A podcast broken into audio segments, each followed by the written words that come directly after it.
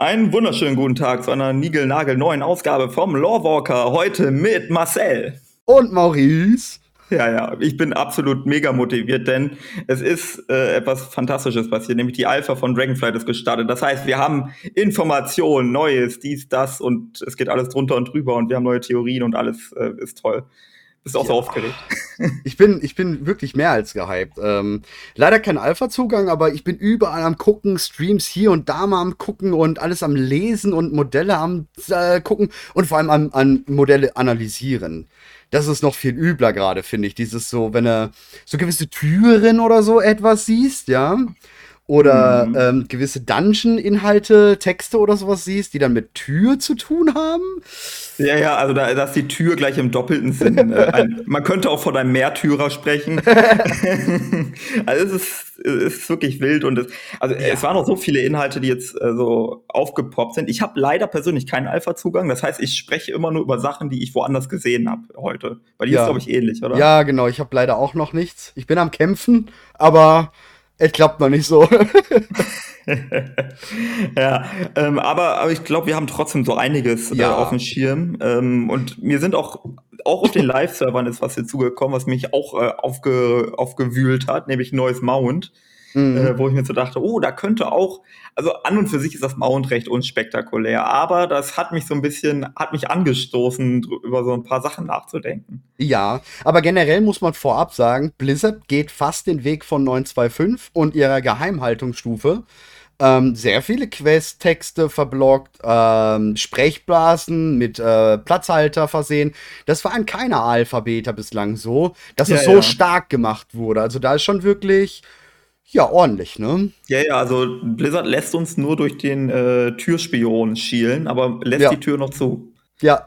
Ja, aber vielleicht kommt ja der Türhalter, der uns dann auch die Tür irgendwann öffnet für die Alpha-Tür, ne? Ja. ja, das stimmt, das stimmt. Aber bis dahin spielt Blizzard weiter den Türsteher. Scheiße, ich komme nicht mehr mit. das ist richtig. Ja, wir müssen das nicht überstrapazieren. Eine reitbare Tür, ja. ähm, Nee, mit was mit wollen wir anfangen? Machen wir erstmal den Würm, oder? Weil der ist ja noch auf dem Live-Server, ne? Richtig, richtig, richtig. Ähm, also wir haben ein neues äh, Mount, äh, das ist im Shop oder beziehungsweise als, als wie nennt man das, ähm, Langzeitabonnenten oder so. Irgendwie ja, sechs Monats-Abo. Ja. Genau, sechs Monats-Abo bekommt man das äh, for free. Und dieses neue Mount ist ein sogenannter Großwürm oder ein Neta gesättigter Großwürm das alleine, da können wir jetzt schon drüber diskutieren. Also als allererstes, weil in dem Beschreibungstext steht nämlich drin, das ist ein Mana-Wirm, schön und gut. Und wenn, dann steht da weiter drin, ja, wenn der sich vom Mana ernährt, wird er besonders groß und wird ein sogenannter Großwirm. Das bedeutet aber, also von den Namen her, Neta gesättigt, dass wir im Neta auf jeden Fall Mana haben. Klingt relativ trivial, aber ich erinnere mich, wie wir noch vor ein, zwei Ausgaben darüber gestritten haben, was eigentlich Mana ist. Ja. aber wir wissen ja, eigentlich ist alles Azerit, oder? Also von da an. Ja, I, I, don't know. Vielleicht ja. ist Mana ja eine spezielle Form von Azerit. Also, ne? Ja, ein, ein, also eine Phase. Ne? Wenn man jetzt ja, sich genau. Azerit als ähm, fünfphasige Strom oder so, äh, Stromleitung vorstellen würde, dann ist eine Phase davon Mana, eine Phase davon ist das Chaos, eine Phase davon ist Leben oder so. Na, ja, das könnte schon sehr gut sein. Ich habe mal eine Frage an dich und an Chat auch. Jeder kann die jetzt beantworten. Welche Farbe hat Mana? Ich weiß, ich würde äh, instinktiv jetzt mit Blau antworten, aber ich Richtig. würde Pink, Pink sagen, ja. So, also welche lila. Farbe hat. Ja, also ich glaube, die meisten Leute würden Blau sagen und dann, welche Farbe hat Azerit? Ja, ja. Ja, ja. Also, aber Gold, könnte, ne? Gold, Blau, ja. Ja, Gold und Blau, ne? Aber ähm, vielleicht ist das Blaue im Azerit das Mana. Ist, ist nur ein wilder Guess, keine Ahnung. Ähm, aber ja. ist auf jeden Fall so, worüber man nachdenken kann. Ich würde generell Mana, das gehört jetzt zu dem Arkanen. Wie wir wissen, ist das Arkane ja jetzt abgesehen von der kosmischen neuen Macht, die wir jetzt mit Seraph Mortis ja kennengelernt haben, stand ja Mana und Arkan immer über allen anderen. Es war das Stärkste, bla bla bla.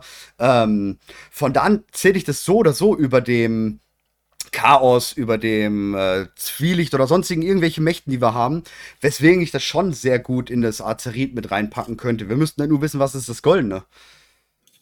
Ja, das ist dann äh, Licht. Ganz offensichtlich.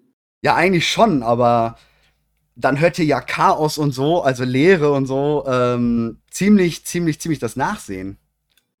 Naja, zumindest von dem Azerit, was wir bisher gesehen haben. Ich meine, wir haben ja auch das Azerit von Gallivix, ähm, mhm. was von seinem Stab war.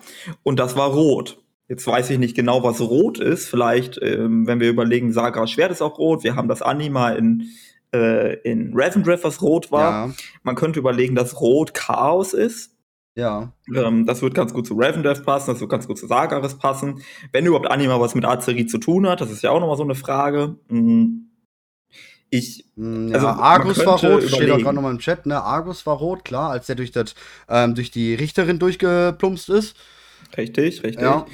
Auf der anderen Seite muss ich sagen, wenn ich an den Neta denke, was ja jetzt auch was mit dem Thema zu tun hat, mhm. dann würde ich sagen, der Neta ist lila. Äh, ja. Unter anderem wegen dem Neta-Sturm. Ja. Ähm, ja, aber auch, ne, wie da gerade auch im Chat steht, stellt das Goldene eventuell die Zeit dar. Würde ich tatsächlich ja.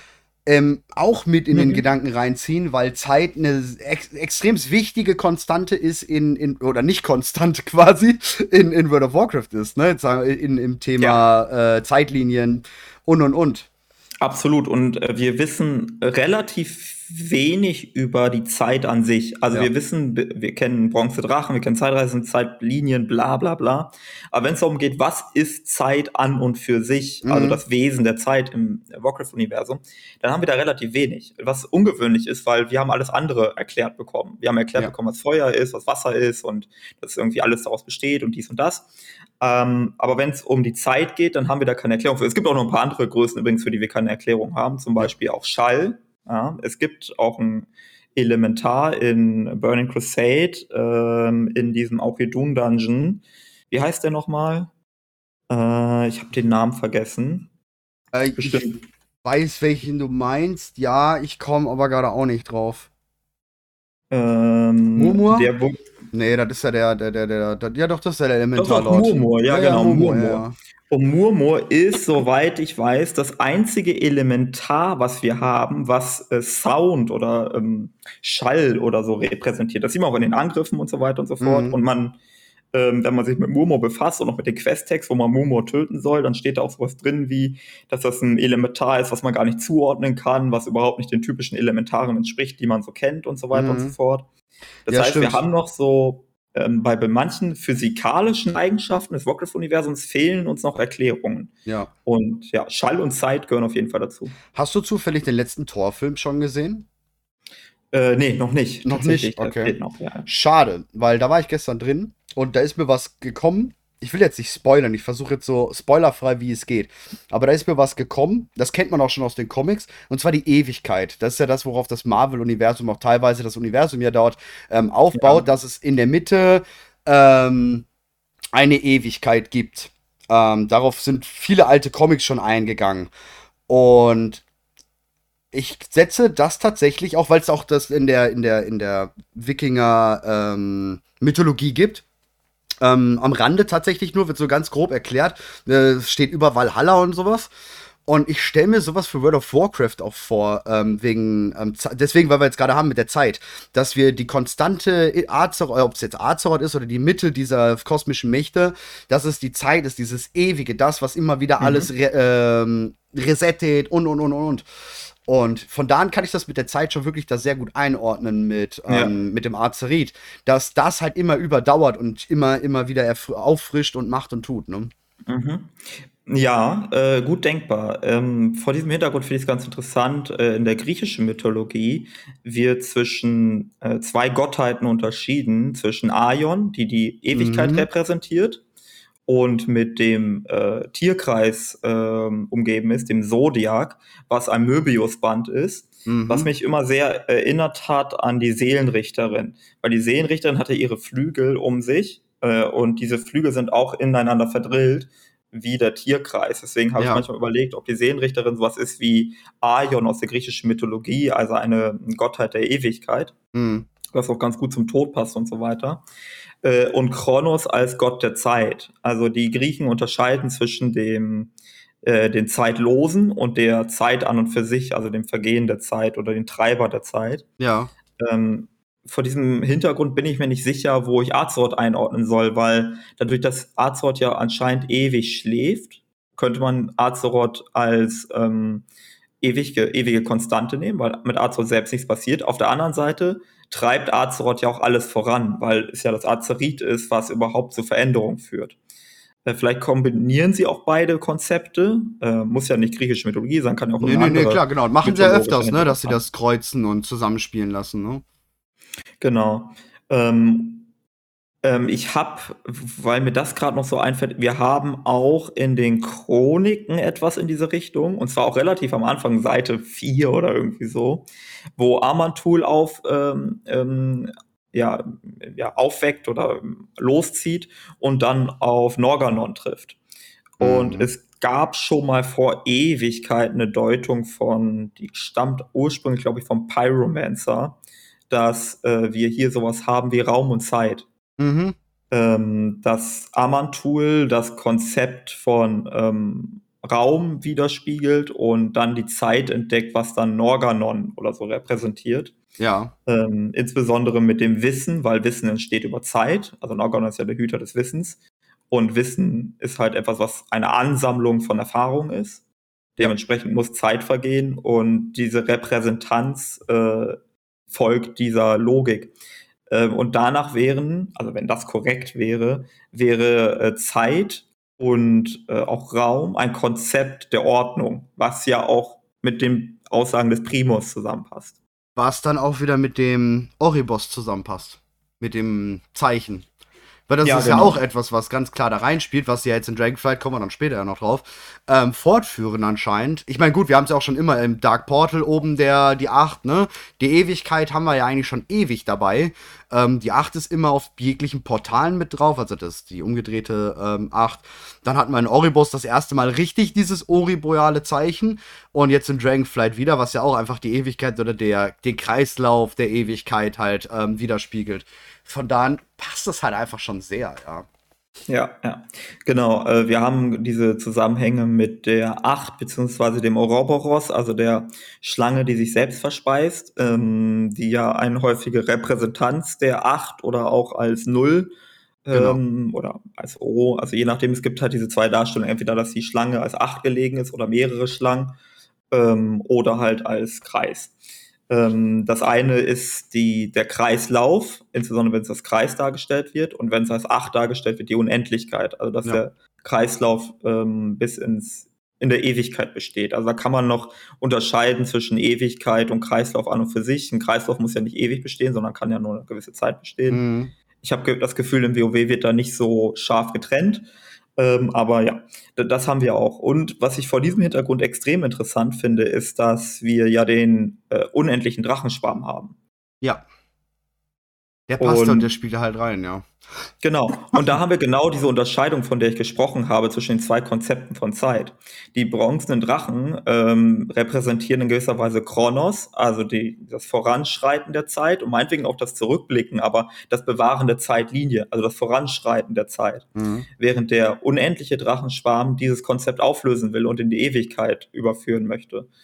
Ähm, dementsprechend ähm, behaken die sich natürlich, weil die Unendlichkeit bedeutet letztlich Tod oder Stillstand oder keine Veränderung oder das, was mhm. wir als mhm. Unendlichkeit oder Ewigkeit bezeichnen. Äh, tatsächlich sei die Endlichkeit eine Voraussetzung dafür, dass überhaupt was passieren kann. Und ich glaube, das sind halt diese widersprüchlichen Konzepte, die quasi ganz unabhängig von den sechs kosmischen Mächten ähm, voranschreiten als logische Konzepte oder wie auch immer man das bezeichnen will, die halt mit diesem Zeitkonzept zusammenhängen. Ja, stelle ich mir auch gut vor. Vor allem diese, dieser Kampf dagegen, vor allem der Bronze-Drachenschwarm äh, ist ja dann auch nicht nur so ein bisschen der Hüter der Zeit, sondern auch ein bisschen ähm, Hüter des Wissens. Klar, es, es geht mehr Richtung blauer ähm, Drachenschwarm, Wissen ähm, und Arkan.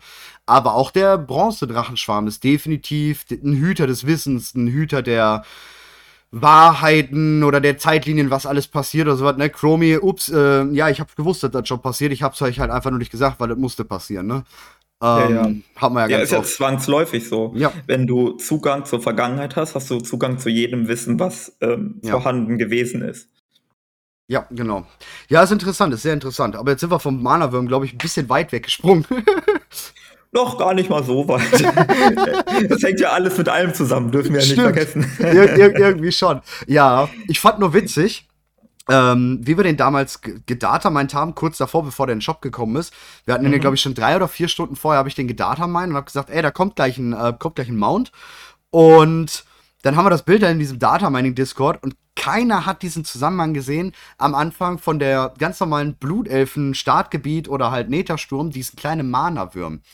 Was ja. ja. wirklich die sind. Das sind ja, ja die. Das, ja. Man sieht es jetzt in Dragonflight auch auf ein paar Screenshots. Die, da fliegen die Mana-Würms auch so mit ihren Kindern sozusagen, also mit kleinen Mana-Würmen und die großen Mana-Würms. Das sind da ganz viele. Ähm, lilane, by the way. Und ich finde das echt gut. Komisch ist nur, wir haben sie dort halt auch nicht nur als Flugreittiere, sondern auch als ähm, Flugroutentiere. Mhm. Also nicht nur Wyvern ja. und sowas, sondern die sind auch äh, Mana-Würms da eben als Flugroutentiere. Was schon sehr cool ist irgendwie. Ähm, aber ich finde sie, sie, sie, sie, warum, warum mit den Drachen? Das ist das, was mir noch nicht so ganz ähm, in den Schädel kommen will. Die Mana-Würms und die Drachen sind für mich, gehen schon ein bisschen weiter auseinander. Ich weiß nicht, warum die so stark repräsentiert sind. Gut, der blaue Drachenschwarm, das Arkane mhm. und sowas. Aber ja. Ich, ich hätte mehrere Ideen. Also als allererstes müssen wir uns so ein bisschen, ähm, also mehrere Dinge dazu. Erst einmal, ähm, wir haben diese Mana-Würme, ne? also diese kleinen Viecher, die wir von Blutelfen Startgebiet kennen aber nicht nur dort. Ähm, ich habe extra nochmal nachgeschaut, ist das jetzt so ein reines Blutelfen-Ding? Nein, ist es nicht. Es gibt richtig Lore-Begründung dafür, warum es im Startgebiet der Blutelfen diese Mana-Würme gibt. Die werden mhm. da erzeugt, da gibt es sogar extra Quests für und hast du nicht gesehen. Aber das ist nicht so, dass das ein Blutelfen-Startgebiet exklusives Phänomen ist oder Nee, sowas. nee, nee, du hast sondern ja, man hat, das äh, Drachenöde, man, es gibt Mana-Würms auf Argus, es gibt Mana-Würme auf ähm, Netersturm. Genau, im Netersturm, also in, auf Draenor quasi. Ähm, das scheint ein universelles Konzept zu sein. Also die können überall mhm. angerufen mhm. werden oder beschworen werden erzeugt, oder sonst irgendwas. Erzeugt werden. Die sind erzeugt ja, werden. Sind ja Erzeugnisse tatsächlich. Genau. Und die Frage ist so ein bisschen, was sind das eigentlich genau? Also was ist deren Wesen oder deren Ursprung. Ähm, nach der Erklärung, die wir haben, wirkt es für mich so, als wären es erstmal Wesen des Arkanen. Ähm, das würde mit der Erklärung der Bluteffen zusammenpassen. Jetzt gibt es zwei Möglichkeiten. Entweder das stimmt oder stimmt nicht. Äh, was ich mit das stimmt nicht ist meine, vielleicht sind das ähm, ähnlich wie wir das jetzt auch mit dem Untod haben. Dass man sagt, hey, wir können Untote mit allen möglichen kosmischen Mächten erzeugen. Vielleicht kann man auch Würme mit allen möglichen kosmischen Mächten erzeugen. Man muss mm. nur mhm. wissen, wie. Mm, ja, ja. Ähm, so oder so, ähm, diese Würmer, äh, die können dann Sachen fressen, das steht jetzt auch in den Text des Mounts drin, und dann werden die größer. Ähm, in dem Text steht, wenn die Mana fressen, dann werden die halt gro zu Großwürms und dann bleiben die blau. Ähm, es gibt jetzt aber äh, verschiedene andere Farben und für mich ist es logisch und nachvollziehbar, dass die Farbe damit zusammenhängt, was sie konsumieren. Mhm. Ähm, so ein bisschen nachdem die werden, was du bist, was du isst. So irgendwie. Ja, ja, die haben halt Rammstein gehört. Ja, ähm, genau. ja, passt schon, ne? Zumal wir haben noch einen ähm, vierten, es gibt ja vier von diesen Drachenreiten ähm, mit Dragonfly. Das ist ja das große Feature. Und drei Drachen wurden bis jetzt gezeigt. Ähm, ein vierter Drache wurde auf der Homepage tatsächlich auch gezeigt. Der ist jetzt aber noch nicht im Spiel drin. Wir haben im Data Mining den vierten Drachen aber schon gesehen. Er hat noch kein richtiges Design. Also ähm, das, das Grunddesign ist da, aber er ist schwarz. Er hat noch keine, Texturen draufgelegt bekommen. Deswegen wird er auch gerade noch nicht gezeigt. Er ist tatsächlich auch ein Wurm. Mhm. Genau. Was ich dann schon sehr interessant finde, weil du hast ja eigentlich jeden dieser Drachen zugeordnet zu irgendetwas auf den Dracheninseln. Ja, ja. Es gibt auch ähm, diverse andere Wesen, wo wir überlegen können, sind das eigentlich Mana-Würme oder waren ja. das mal Mana-Würme? Vielleicht haben die sich verändert aufgrund von Experimenten, aufgrund von dem, was sie konsumiert haben oder so. Ähm, zwei Dinge, die mir sofort einfallen, sind einerseits die äh, Schlangen von Ensoff, die wir aus Patch 8.2.5 mhm. oder 8.3 kennen, nicht ganz sicher, ähm, die es auch als Mount gibt.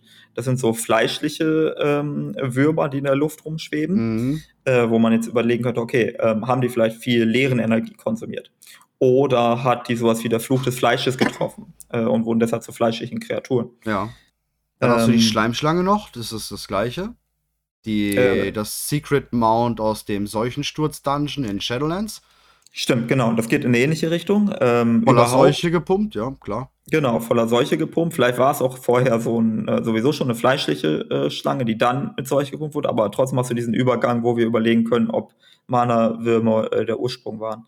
Äh, dann gibt es aber, wenn wir an Shadowlands denken, insbesondere die, ähm, die, die, die Schlangen, mit denen wir durch die Gegend fliegen, wenn wir von Oribos starten. Äh, und die es auch als Mount der Special ja. Collectors Edition gibt. Ewige Mana, äh, Mana, ne, ewige, ewige Anima-Film?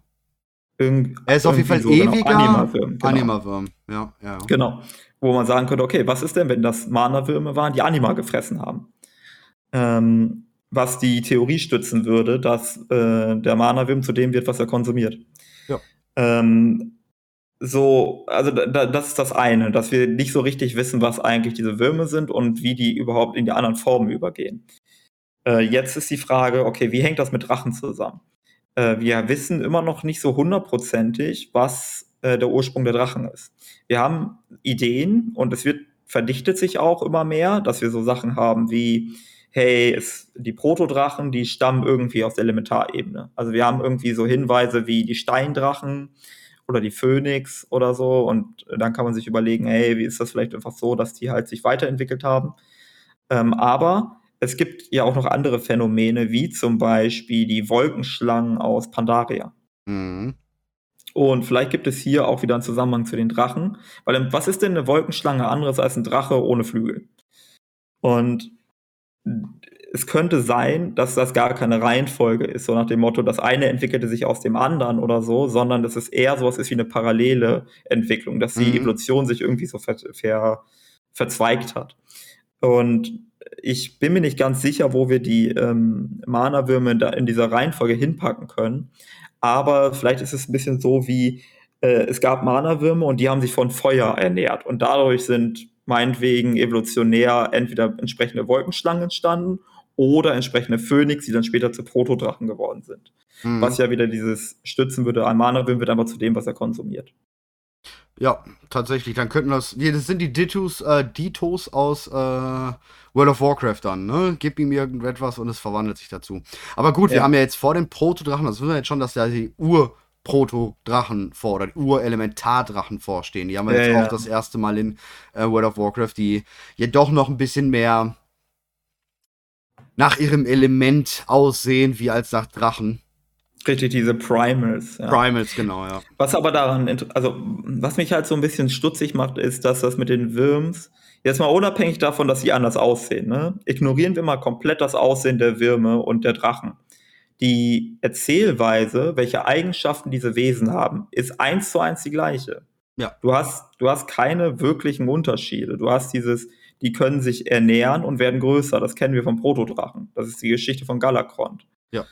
Und du hast dieses, okay, die können in unterschiedlichen Formen auftauchen und sich auch verändern und ähm, meinetwegen können die zu Fleisch werden oder äh, ähnliches.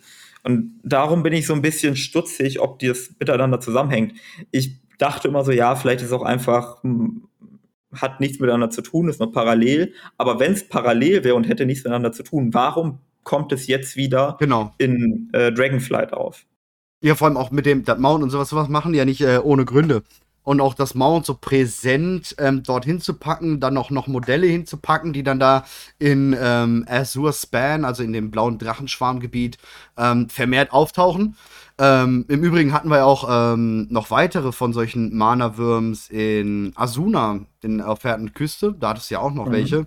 Also egal, wo ja Mana-Ansammlungen sind, werden die daraus produziert oder entstehen daraus. Also muss es ja irgendwas damit zu tun haben. Vielleicht ja. hat ja auch einfach nur ein gewisser Kaligos ähm, so wie ein Netharion mit Draktyrum experimentiert hat und da irgendwas gebastelt hat, kann natürlich auch ein, ja gut, Kaligos nicht, damals auch Maligos, ähm, mhm. rumexperimentiert haben und versucht haben, sich eine weitere Rasse im blauen Aspektbereich ähm, zu erschaffen. Weil ich meine, genau. die ersten Mana-Würms, wir haben keine korrekte Datenerfassung, wann die ersten Mana-Würms gefunden wurden, oder? Mhm. Glaube ich nee, jetzt nicht, ich dass wir da irgendwas nicht. haben. Aber dann, könnte auch so, warum ja. sind sie halt auf der Scherbenwelt? Das ist jetzt halt die Frage, Drenor.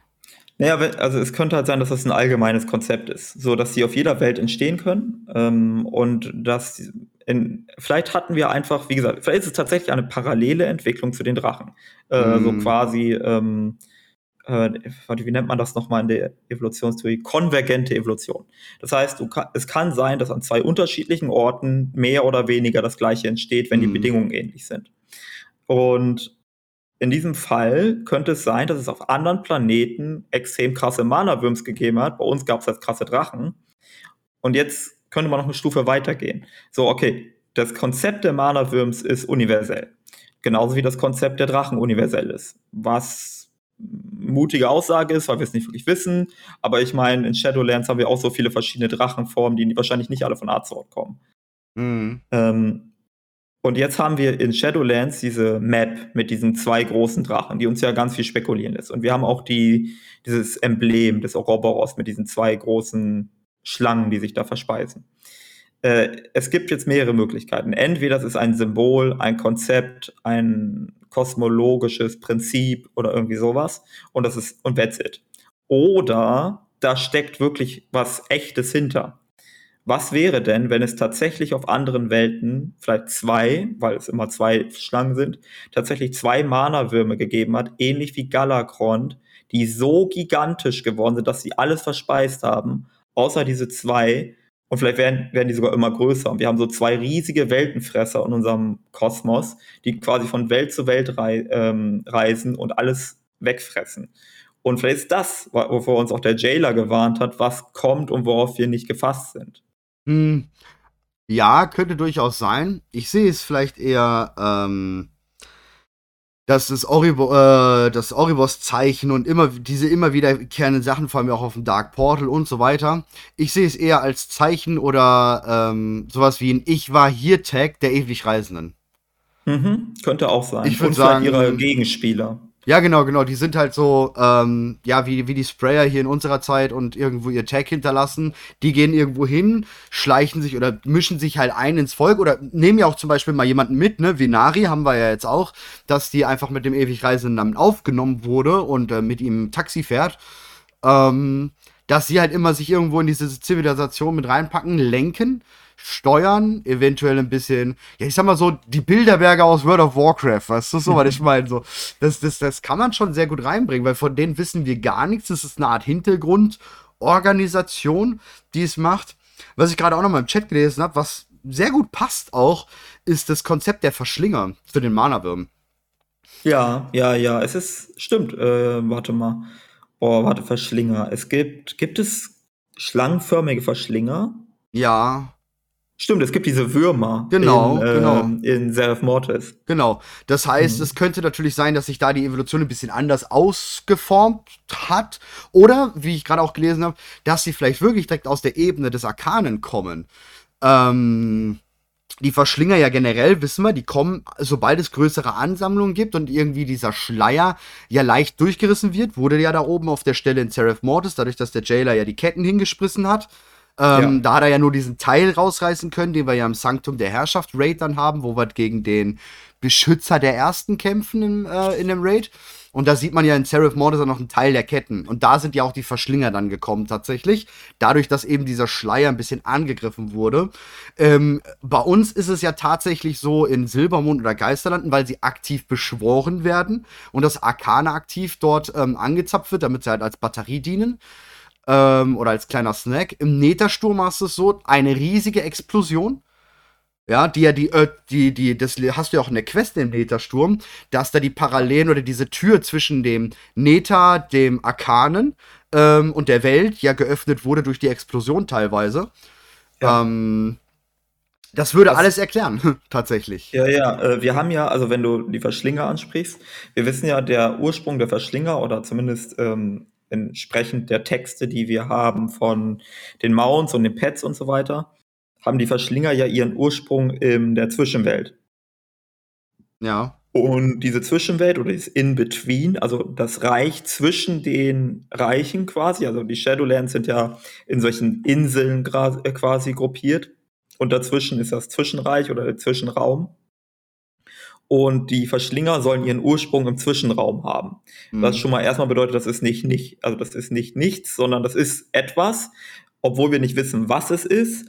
Aber nach meiner Lesart, insbesondere dessen, wie diese Reiche auch miteinander verbunden sind, wirkt das für mich so, als wäre der Zwischenraum die, das Analogon zum wirbelnden Nether. Also es ist so ein bisschen wie das wirbelnde Nether in unserem gewöhnlichen Universum funktioniert, ist der Zwischenraum in den Shadowlands. Von ja. daher haben wir auch hier sozusagen einen ähm, Zusammenhang zwischen den, ähm, wie du es angesprochen hast, mit den Mana-Würms, wie wir es jetzt auch mit dem Nether gesättigten Großwürm haben und den Verschlingern. Mhm. Ja, also, aber dann, aber ich verstehe dann immer noch nicht, die Verschlinger sind für mich Verzehre des Arkanen, der Magie, der generellen. Und wir haben immer wieder in den Shadowlands, ähm, natürlich das mit Anima und so, aber irgendwie kommt mir da immer wieder der Bezug zum Arkanen. Und das Arkane würde ich ja eigentlich nicht bei den Shadowlands, also der, der Zwischenraum, den würde ich ja nicht dort vermuten, das Arkane. Weißt du, dass es da irgendwo ein bisschen entspringt oder so. Ja, da ist halt dann, wie gesagt, da ist halt dieses, ähm, vielleicht dieses universelle Konzept anwendbar, mhm. dass man sagen kann, ähm, dass es nicht abhängt von der kosmischen Macht, sondern dass du sagen kannst, ähnlich wie mit den Untoten, unterschiedliche kosmische Mächte können dieses Konzept weben. Vielleicht ist es für einige ähm, Mächte einfacher als für andere, dass quasi ähm, dieses Verschlinger-Konzept oder dieses, mh, hm, dass das irgendwie dem einen Konzept eher entspräche als dem anderen, so wie der Untod eher dem Tod entspricht als dem Licht, mhm. ähm, weshalb wir vielleicht bestimmte Formen noch nie gesehen haben. Ähm, aber vielleicht gibt es auch verschlingendes Licht oder sowas. Ähm, was bisschen abwegig klingt, aber keine Ahnung, wer weiß. Ähm, naja, da wäre es ja eher andersrum. Das Licht wird vom Dunklen verschlungen und genauso macht das Licht halt das Helle weg. Ne? Das wäre dann eher gegengesetzte. Genau. Dass wir so eine Balance haben, ja. äh, wenn man so will, das ist richtig.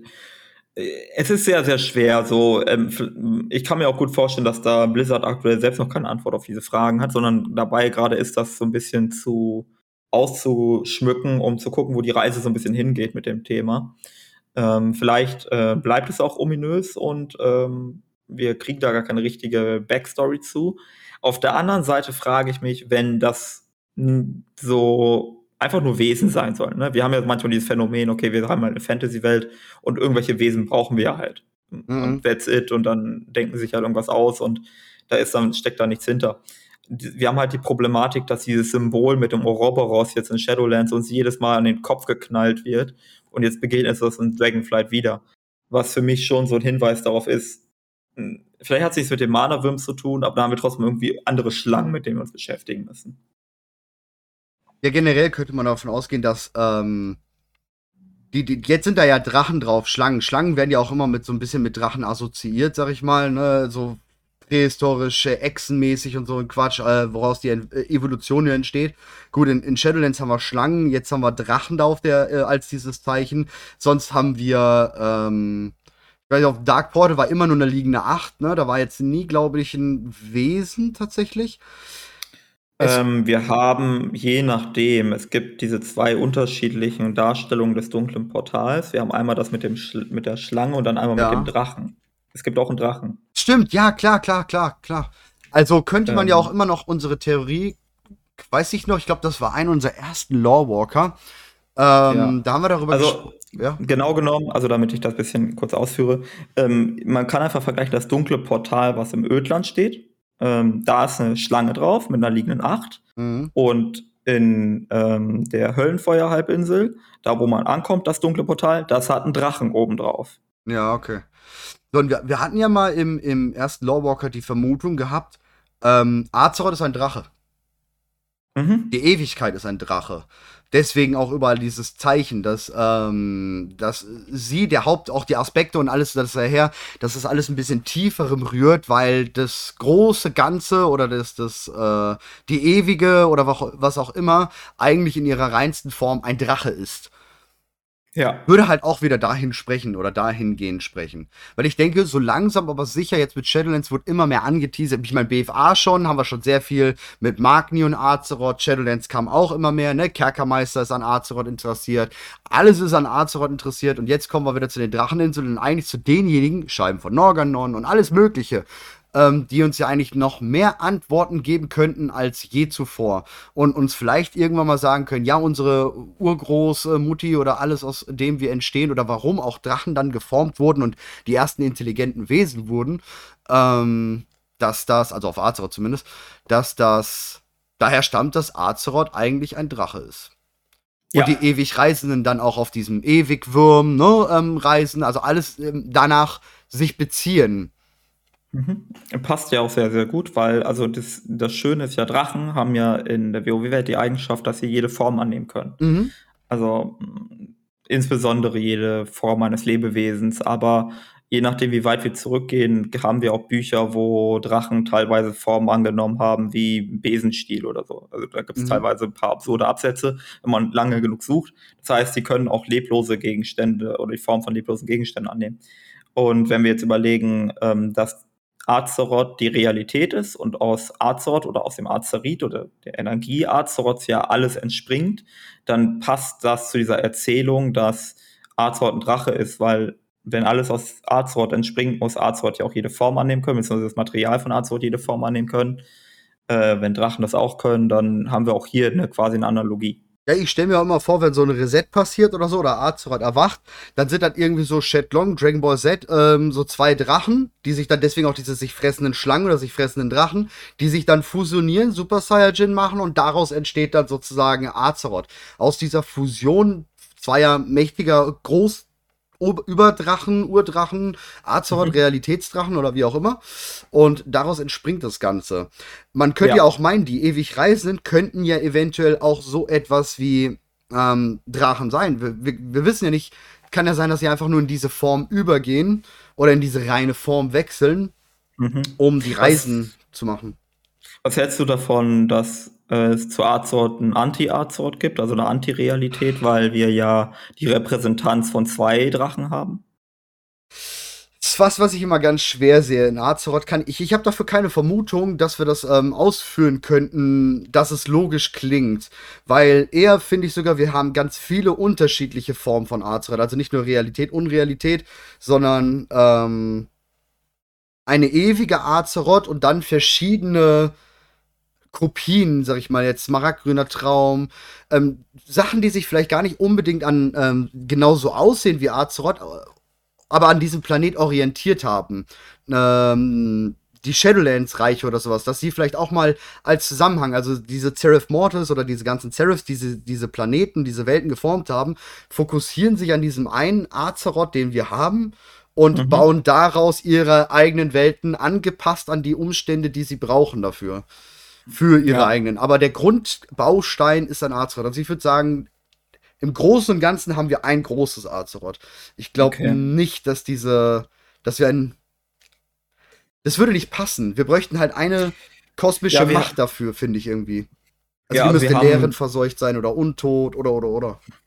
Ja, ja, also deine Erklärung passt auf jeden Fall besser zu dem aktuellen äh, Kanon, weil wir ja die ähm, Erklärungen von Ferim haben mit der fraktalen Selbstähnlichkeit, dass mhm. wir dieses haben, okay, äh, zuerst waren da zwei Mächte, dann sechs, dann sieben, dann wieder sechs und er weiß nicht so richtig, was abgeht.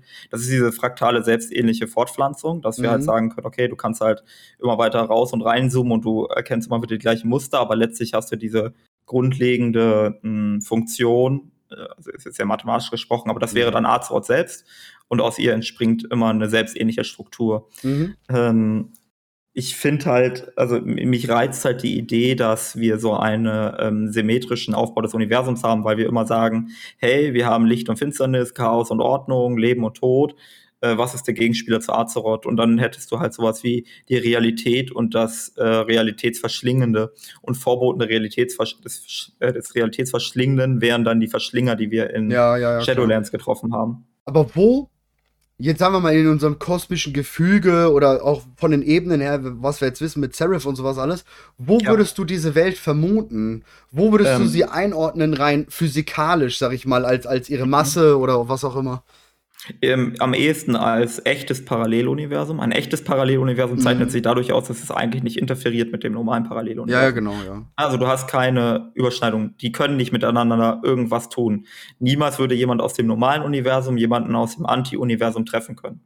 Jetzt ist aber Folgendes passiert am Ende von ähm, Shadowlands, nämlich dass die Serifs ähm, Risse bekommen haben und die Struktur ja, des Kosmos ja. aufbricht. Und damit könnte es sein, dass das kommt, wovor uns der Kerkermeister gewarnt hat, dass das Universum, was wir kennen, mit dem Anti-Universum anfängt zu interferieren. Mhm. Ja, das würde dann auch gar nicht mal ähm, sagen, dass die, die äh, unsere Anti-Kräfte, kosmischen Mächte untereinander, sondern dass dieses Gefüge viel wichtiger ist zwischen diesen Paralleluniversen und die Verschlinge halt so ein Ergebnis daraus sind, dass irgendwann mal irgendwie dazwischen sich ein bisschen was kaputt geht. Ja, könnte durchaus sein. Würde vor allem Stoff bieten, also rein, wenn wir jetzt auch mal an World of Warcraft denken, wir müssen in 10, 20 Jahren noch Erweiterungen haben. ähm, es ist natürlich eine ganz denkbare Angelegenheit. Was würdest ja, du dir da vorstellen auf dieser Welt? Ähm, tatsächlich eine parallele Kultur der äh, unsrigen. Also ja. in sehr ähnlicher Art und Weise ein zweites Azeroth äh, mit ähnlich viel Macht an Magie und Hintergründen, mit extrem vielen Kontinenten, Interessen etc. pp. Ähm, das halt aber seine eigenen Gewinner und Verlierer der Geschichte schreibt. Also mhm. vielleicht mhm. hat auf ähm, diesem anderen Azeroth die Brennende Legion gewonnen. Und die Brennende mhm. Legion ist die vorherrschende Macht auf diesem Anti-Azeroth, was nicht heißt, dass es dort nur brennende Legionen gibt. Das ja. ist ja genauso wie wir als Sterbliche ja die Gewinner sind und trotzdem gibt es Regionen, in denen überwiegend Untote oder sonst was leben. Ja, ja klar. Ähm, Würdest du, Zwischenfrage. Ja. Ähm, die ewig Reisenden, würdest du die dir einordnen, dass die zwischen den Universen hinterher könnten? Oder eine äh, Ahnung würde, hätten? Ich würde eher denken, dass die versuchen, einen Weg zu finden, dorthin zu kommen. Ja, diese, dieses ewige Ziel des, des äh, genau. Ja, ja. Der Deswegen haben die sich so genannt. Der bronzene Drachenschwamm, der weiß davon wahrscheinlich noch nichts. Ähm, ich auch, außer, oder beziehungsweise Nostromo hat es vielleicht gesehen. Vielleicht ist es das das Ende, was er gesehen hat, dass das Universum dahingehend aufhört zu existieren, weil es mit dem Anti-Universum verschmilzt und dass er das als besonders schrecklich wahrgenommen hat. Mhm. Ja, ja, klar, könnte sein. Übrigens, ähm, weil ich es gerade auch im Chat lese, will ich es da schnell nochmal dazwischen werfen, bevor, bevor ich das vergesse. Ich habe mehrere ähm, Models gedatamined von Weltkugeln von Azeroth. In, oh, der okay. in der arkanen Bibliothek, also da ist ja in diesem Azos Bahn, da ist da so eine Bibliothek des blauen Drachenschwarms, wo ja auch die ganzen Abbilder von Kaligos sind. Und mhm. da stehen mehrere Globuli, Globusse, Globuli, ne? Äh. Globen? Globen? Also der eingedeutschte Plural könnte Globen sein. Der lateinische Plural ist entweder Globi oder Globus mit langen U. Das hängt davon ja. ab, welche Deklination das ist. Ich google mal. Auf jeden Fall haben wir welche. Interessant ist, dass sie diesmal wirklich richtig schön rund sind und ähm, was komisch ist, da ist weder Pandaria drauf, noch ähm, die verhärten Küsten. Es ist Nordend drauf, es ist östliche Königreich und Kalimdor drauf. Und ähm, wir haben das erste Mal, dass die Proportionen um den Globus herum so sind, dass wir wissen, dass es keine Rückseite von Azeroth gibt. Tatsächlich. Wie, wie, weil du, weil die Kontinente so. Weit, ja, die sind so äh, weit auseinander. Ähm, zwischen, also das, was wir jetzt auch, wenn wir die Mapkarte aufmachen, siehst ja, was weiß ich, von der rechten Seite von Kalimdor bis zu der linken Seite von östliche Königreiche. Ähm, dieser Weg ist genauso lang wie der Weg dahinter. Ja, ja. Es ist übrigens Globi. Globi, okay. Auch wenn das niemand benutzt, also der normale Plural ist Globen. Okay. Also wie gesagt, äh, das spricht Oder Globusse geht wohl auch. Aber ja, äh, es geht alles. Aber das spricht ja. halt sehr dafür, dass es keine Rückseite gibt und der Nordend wirklich der Nordpol ist. Ähm, der wird auch da tatsächlich auf dem Globus ähm, ungefähr Eiskrone dürfte genau der Nordpol sein. Ja, jetzt könnte, also ähm, entweder das ist jetzt quasi die Wahrheit und nichts als die Wahrheit, oder äh, diese äh, Globusse, die wir dort äh, finden, entspringen den falschen äh, geografischen Vorstellungen der Ersteller der Globusse. Ne? Ich meine ja, äh, klar, die, die Drachenaspekte ähm, sind nach dem Wissen der Hüter, die Hüter sind nach dem Wissen der Titanen und dass die Titanen uns nicht die ganze Wahrheit geben, wissen wir eigentlich auch schon. Und vor allem, dass sie nicht die ganze Wahrheit wissen, sondern einfach nur aus ihrer Sicht ja, ähm, aus ihrer logischen Sicht ähm, alles erklären. Von daher wissen wir auch, ja. dass die Chroniken einfach nicht zu 100% stimmen, weil es einfach nur ihre Sicht ist. Ja, ja. Aber dann, was ich ja. daran nicht verstehe, auf der, ähm, oh Gott, jetzt muss ich mich gewählt ausdrücken. Also wir haben ja die äh, Landkarte, die wir im, im Spiel haben. So, also wenn wir M drücken und die Map öffnen. Und diese Landkarte ist ja eine Projektion, eine Darstellung des Globus über eine äh, über eine Funktion, die halt versucht, aus der Kugeloberfläche eine flache Fläche zu machen. So. Mhm. Und wenn ich mich richtig erinnere, wurde uns bereits gesagt, dass die Dracheninseln nördlich oder zumindest zu Teilen nördlich von Nordend liegen auf dieser Projektion. Mhm. Das ja widerspräche der Darstellung auf einem Globus, wo Nordend der Nordpol darstellt. Ja, auch wie auch gerade schon im Chat steht, es gibt tatsächlich eine Todesritter-Quest. Da sollst du nördlicher als Eiskrone gehen. Genau, genau, genau, wo du die, das ähm, Todesritter-Mount findest. Genau, richtig. also von da an ist es ja eigentlich auch schon wieder Quatsch, dass Eiskrone der Nordpol wäre, weil danach geht es ja dann eigentlich nur wieder Richtung Süden. Wenn man richtig, das so sehen ja. würde, ja.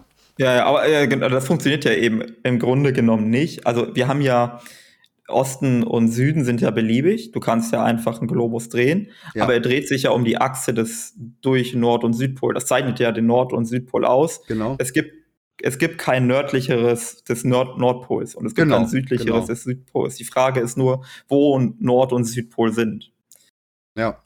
Es sei denn, wir haben das Phänomen, dass wir keine ausgezeichnete Achse haben. Wenn wir aber keine ausgezeichnete Achse haben, würde das bedeuten, dass unser Kosmos ganz anders funktioniert, als wir denken. Was aber auch nicht so schwierig und schlimm wäre, weil, und jetzt wird es ein bisschen mathematisch, aber jetzt kommt das hat was damit zu tun. Ja, ja, das hat was damit zu tun, ob die, ob Azeroth flach ist oder eine Kugel und was eigentlich in der Mitte ist, ob es die Sonne ist oder Azeroth. Also wenn wir anfangen, ähm, die Azeroth in die Mitte zu packen und nicht die Sonne, dann kriegen wir auch noch irgendwelche anderen Späße hin und brauchen keine ausgezeichneten Achsen, um die Sonne irgendwie auf und untergehen zu lassen. Ja, ja, ja, stimmt. Ne? Vor allem dann, dann wissen wir auch wieder, alles ist ähm, im Zentrum von Azeroth, weil wir eigentlich außen herum sind. Ne? Ja. Ja, ist ja. geil. Ich habe sowieso noch Halo. Ähm, es gibt auch ähm, super alte Darstellungen. Arcanes Sanctum aus Warcraft 3. Ähm, gibt es manchmal auch das Gebäude. Ich glaube, im Blutelfen-Startgebiet gibt es ja, ähnliche in Gebäude. Wälder von ja. Terroka gibt es auch eins, ja. Genau, und ich habe mir auch häufiger mal diese Darstellung angeguckt und ich habe das immer so interpretiert, dass nach den astronomischen und astrologischen Überlegungen der Blut- bzw. Hochelfen Azeroth in der Mitte ist und nicht die Sonne. Mhm. Ähm, was halt eher zu einem geozentrischen Weltbild passt. Aber hier gleiche ähm, Anmerkungen wie bei den Globussen, die wir jetzt auf den Dracheninseln haben. Das kann heißen, dass das wirklich so ist oder dass diejenigen, die halt diese Sachen erstellen, einfach falschen Weltbildern unterliegen. Ja, klar, kann natürlich sein, ja. Ist auf jeden Fall sehr interessant. Vor allem die Sache ist, warum? Warum könnte. Ich meine, so oder so, die Titanen ähm, müssten so oder so wissen, was auf der Rückseite ist. Also müssten sie ja. Sie, sie haben oben drüber geschaut, sie haben Yoshari rausgerissen, äh, dabei hat sich der Planet wahrscheinlich noch mal ein bisschen gedreht. Also sie müssen wissen, was dahinter ist. Entweder absichtliches Verstecken oder es ist halt einfach wirklich nichts. Ja, um, ja, also du hast recht, so, ne? Also grundsätzlich hast du recht. Das ist schon mal gut, höre ich nicht so auf. Äh, ja. die Problematik, die ich so ein bisschen sehe, ist, dass die, Dra die Titanen haben auch so andere Dinge unerwähnt gelassen. Äh, wir haben schon häufiger über die Monde gesprochen. Die Titanen haben nicht ein einziges Wort über die Monde verloren. Ja, eigentlich müssten äh, die im Weg gewesen sein, als, ne? Oder halt sie sind aus demjenigen entstanden. Genau. Also wenn sie schon die Monde, die absolut offensichtlich sind, nicht erwähnen, äh, und ich glaube auch die Sonne nicht, äh, warum sollen sie dann über die Rückseite sprechen? Also es ist so, vielleicht ist das für sie einfach nicht relevant. Also das ist ja auch so das Ding. Vielleicht ist das für uns so, oh, da ist ja Mond, das ist voll mhm. wichtig und so. Und die Titanen denken sich, ja, das ist halt ein Gesteinbrocken, da ist ja keine Weltenseele drin, deswegen ist scheißegal, weiter geht's. Aber da, genau das glaube ich nicht. Genau das, und das, das können wir jetzt direkt mit reinschmeißen als nächstes Thema die zwei neuen Monde, die wir nämlich eben ähm, bekommen haben, die zwei neuen Modelle, was mich noch viel mehr zu unserer Theorie, die wir vor ein paar Mal hatten, ähm, hintreibt, dass ähm, vielleicht aus Yosheri ein Mond entstanden ist und der andere Mond halt eben wirklich Elune ist oder sowas. Weshalb ich auch denke, dass diese zwei Planeten oder mhm. ne, dass das da oben wirklich wichtig ist, deswegen ja auch die Mythologie der Nachtelfen und so weiter. Oder auch ähm, Sonnenmythologie der Tauchen. Ähm, von da an denke ich, das hat jetzt schon was zu tun. Wir wissen, der rote Stern ist noch da, by the way, nur mal als mal zwischen, weil wir das jetzt wirklich mal endlich fix wissen. Er ist noch da, der rote Stern. Aber wir haben zwei Modelle, ähm, zwei neue Modelle eines Mondes, und zwar einmal leicht dunkelblau, würde ich behaupten, ne, so. Mhm. Und einmal sehr hellweiß. Aber ja, weißer ja, genau. als vorher. Ja, also wir haben halt, äh, genau, das ist White Lady und Blue Child, das passt halt ganz gut. Ne? Also Mhm. Also wir haben den großen weißen Mond, was äh, Elun bzw. Musha entspricht. Und dann haben wir noch das Blue Child, wo wir überhaupt gar keine Zuordnung haben. Äh, wo wir aber jetzt äh, beim letzten Mal gesagt haben, okay, White Lady, Musha, Elun, das passt schon irgendwie alles so. Und der weiße große Mond, das ist, wird entweder was mit Elun zu tun haben oder die Nachtelfen und die Tauren haben sich komplett äh, geirrt, was ja auch immer eine Option ist, ist ja nur deren Religion, kann ja alles Quatsch sein. Ähm, oder, ähm, also, und dann haben wir noch den zweiten Himmelskörper, das Blut Child, wo wir schon mal spekuliert haben, weil da haben wir gar keinen Ansatz. Also, wir wissen nicht, Nee. was es damit auf sich hat, ähm, dass das äh, Yasharash ist. Yasharash äh, Leichnam. Wenn das, weil wir wissen, alte Götter sind so groß wie ganze Kontinente und wenn Amantul Yasharash rauszieht, dann muss der Leichnam ja irgendwo bleiben. Und es ist ja durchaus sinnvoll anzunehmen, dass der halt im Orbit bleibt. Ähm, zweite äh, über einen, also zweite Theorie, die mir gerade so ein bisschen in den Kopf kommt, weil wir gerade ganz viel darüber gesprochen haben, die Verschlinger. Die Verschlinger sind auch blau. Das würde auch ganz gut passen zu Blue Child. Ähm, es gibt diese ähm, Überlegung, also das geht jetzt eher auf Tauchmythologie zurück, dass äh, Kinder und so weiter mal äh, Azeroth verlassen haben. Vielleicht ist das ein Aspekt von Azeroth, ein dieses blaue Azerit-Aspekt oder so. Das ist irgendwas was Verschlingendes, irgendwas Böses, irgendwas Destruktives, könnte man auch sagen, Mhm. gibt in Azeroth. Und das dann auch die Geburtsstätte der Verschlinger gewesen ist. Vielleicht hängt das auch mit ähm, Yasharas zusammen. Ja, also das muss gar nicht mal irgendwie getrennt sein. Wenn ähm, Amantul Yasharash rausreißt, reißt Amantul ja einen Teil von Azeroth raus, damit auch ein Teil vielleicht von Azeroth Seele und vielleicht kann man Azeroth Seele splitten, so wie auch andere Seelen gesplittet werden können. Mhm. Ähm, und vielleicht ist das quasi ein böser Teil, ein destruktiver Teil von Seele. Und äh, vielleicht ist das die Geburtsstätte der Verschlinger gewesen. Was mir jetzt auch noch gerade kommt, wir hatten im letzten Lawwalker, und der hat mich nicht losgelassen, ja die ähm, Spekulation zwecks der Träume. Dass Azeroth eigentlich nur am Träumen ist und alles, ja. Mhm. Und wir haben ja schon mal generell versucht, unsere kosmischen Mächte und Elun ist da ja immer so ein bisschen anders.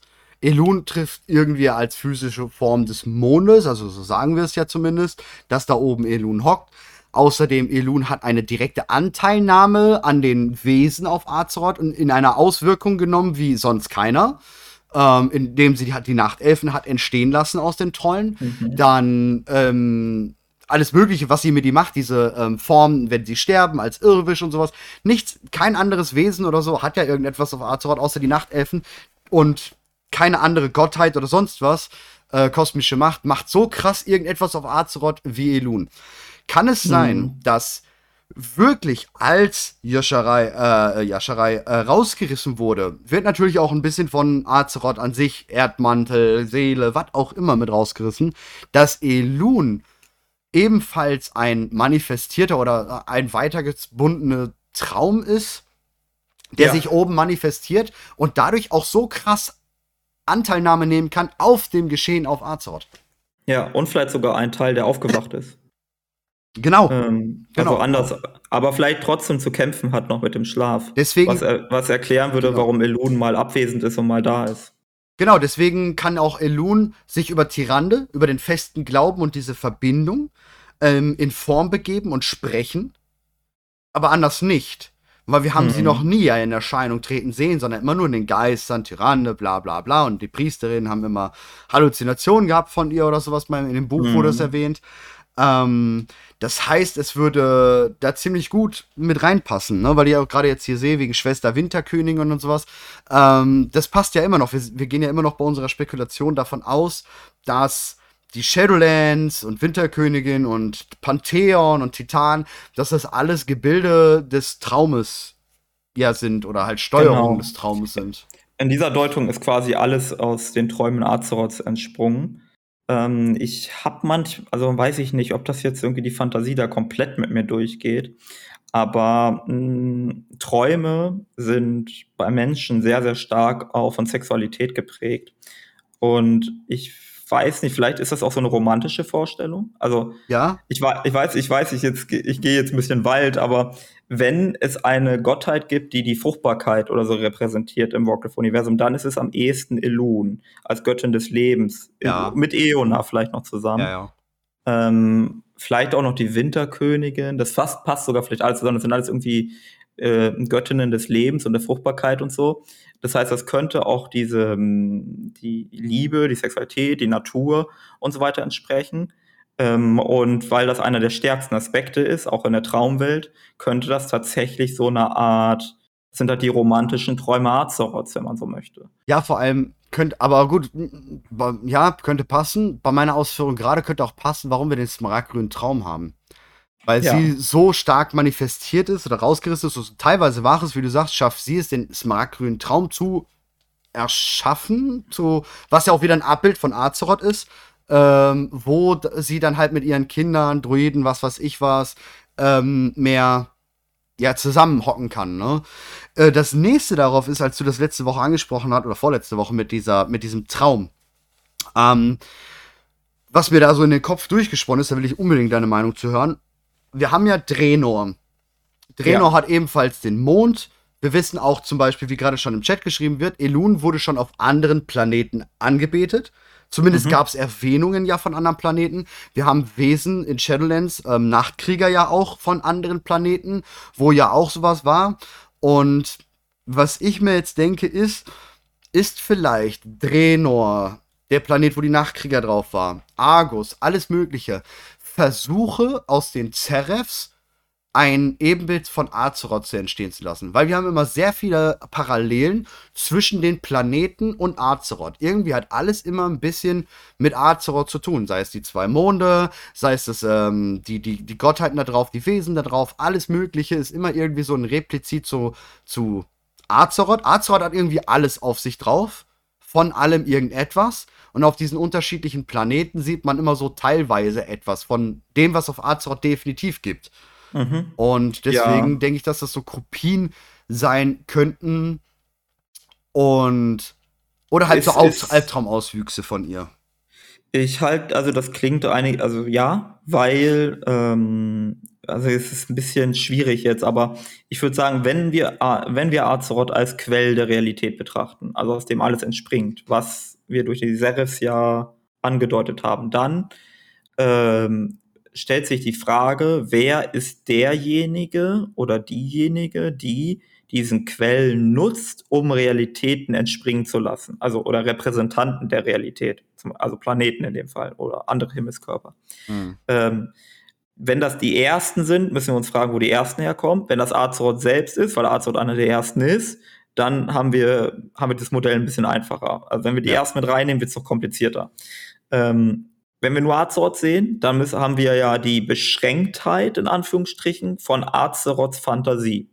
Also da ist ja eine gewisse, ich sag jetzt mal, ähm, kreative Grenze aufgezeigt. Egal wie toll Azeroth träumen mag, ähm, im Wesentlichen wird sie mehr oder weniger immer das gleiche träumen, genauso wie wir. Mhm.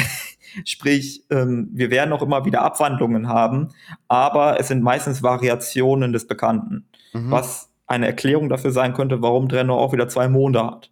So, mhm. manchmal hat Azeroth einen ganz kreativen Tag und auf einmal hat ein Planet zwölf Monde wie ähm, äh, der, die Heimatwelt von den äh, Nasresim. Mhm. Äh, aber in den meisten Tagen ist Azeroth nicht ganz so kreativ und dann kriegt der Planet halt zwei Monde. ja, und auch relativ gleiche Wesen. Das ist ja das, ja. wenn man so mal ähm, die, sich die Wesen und sowas rein, ähm, reinzieht.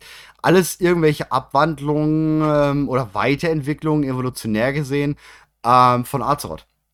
Ja, von genau. Das, äh, oder äh, von Azeroths Kindern. Und da kommen wir wieder zu ja. dieser Geschichte der ersten oder mh, mm, den jeweiligen Pantheons, weil wir ja die Sache haben mit Ilun. Und wir haben den weißen Mond auf Drenor und wir haben auf Drenor und auf ähm, Azeroth Lebewesen, die wir ganz klar und eindeutig dem smaragdgrünen Traum zuordnen, zum Beispiel die Feendrachen.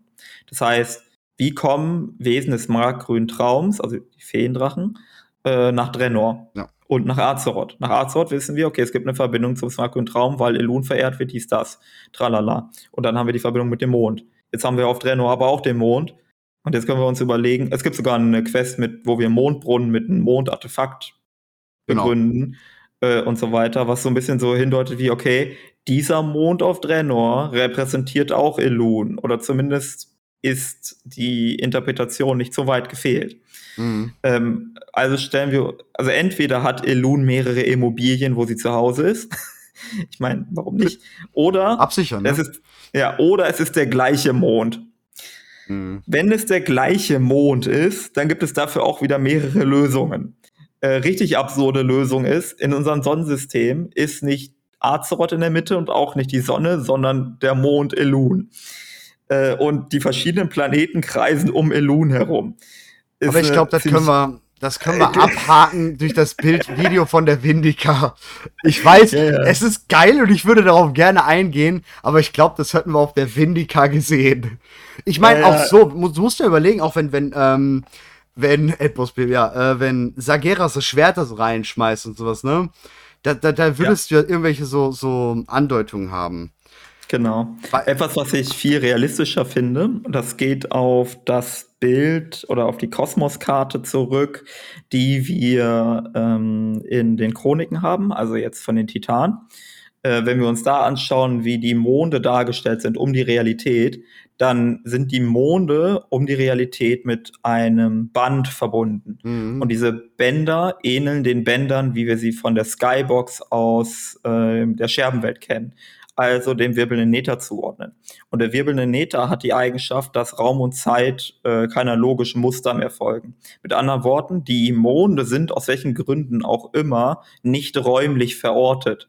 Die Monde am Himmel von Drenor und Azeroth sind nicht räumlich betrachtet über Drenor oder Azeroth, sondern sonst wo, aber können dort gesehen werden. Mhm. So wie mhm. Argus auch mal am Himmel von Azeroth gesehen worden werden konnte aufgrund des Nethers, ohne dass Argus wirklich neben Azeroth gewesen ist. Ja, ja, ja, ja, ja, so dieser Riss im Nether, ja. Ja, kann natürlich sein. Das, das könnte schon dafür sprechen. Aber ich, ich, ich denke immer noch, ich spreche immer noch Azeroth eine sehr wichtige Rolle zu. Die wichtigste Rolle von allem. Oder das, das größte, das heftigste überhaupt. Ich Absolut, bin auch, ich ja. habe mir letztens noch mal im, im Mausoleum der ersten, also in dem Raid, in dem Endbossraum, äh, wo der Kerkermeister ist. Und ich bin immer mehr der Meinung, gerade jetzt zu den, mit den Informationen auch noch von Dragonflight, ich bin immer noch der Meinung, der Bossraum vom Kerkermeister ist innerhalb von Azeroth. Ähm, ja, ja. Ähm, entweder ist er innerhalb von Azeroth oder es ist eine Art. Hm, oder es ist ein Traum von Azeroth. Also wir sind irgend, also es muss irgendwie mit Azeroth zusammenhängen. Ähm, ich, wenn es außerhalb von Azeroth wäre, jetzt räumlich betrachtet, dann haben wir das Problem mit den Realitätsebenen. Dann würde das bedeuten, mhm. dass der Kerkermeister also, wenn wir in den Shadowlands wären, dann bräuchten wir eine Verbindung zu Azeroth.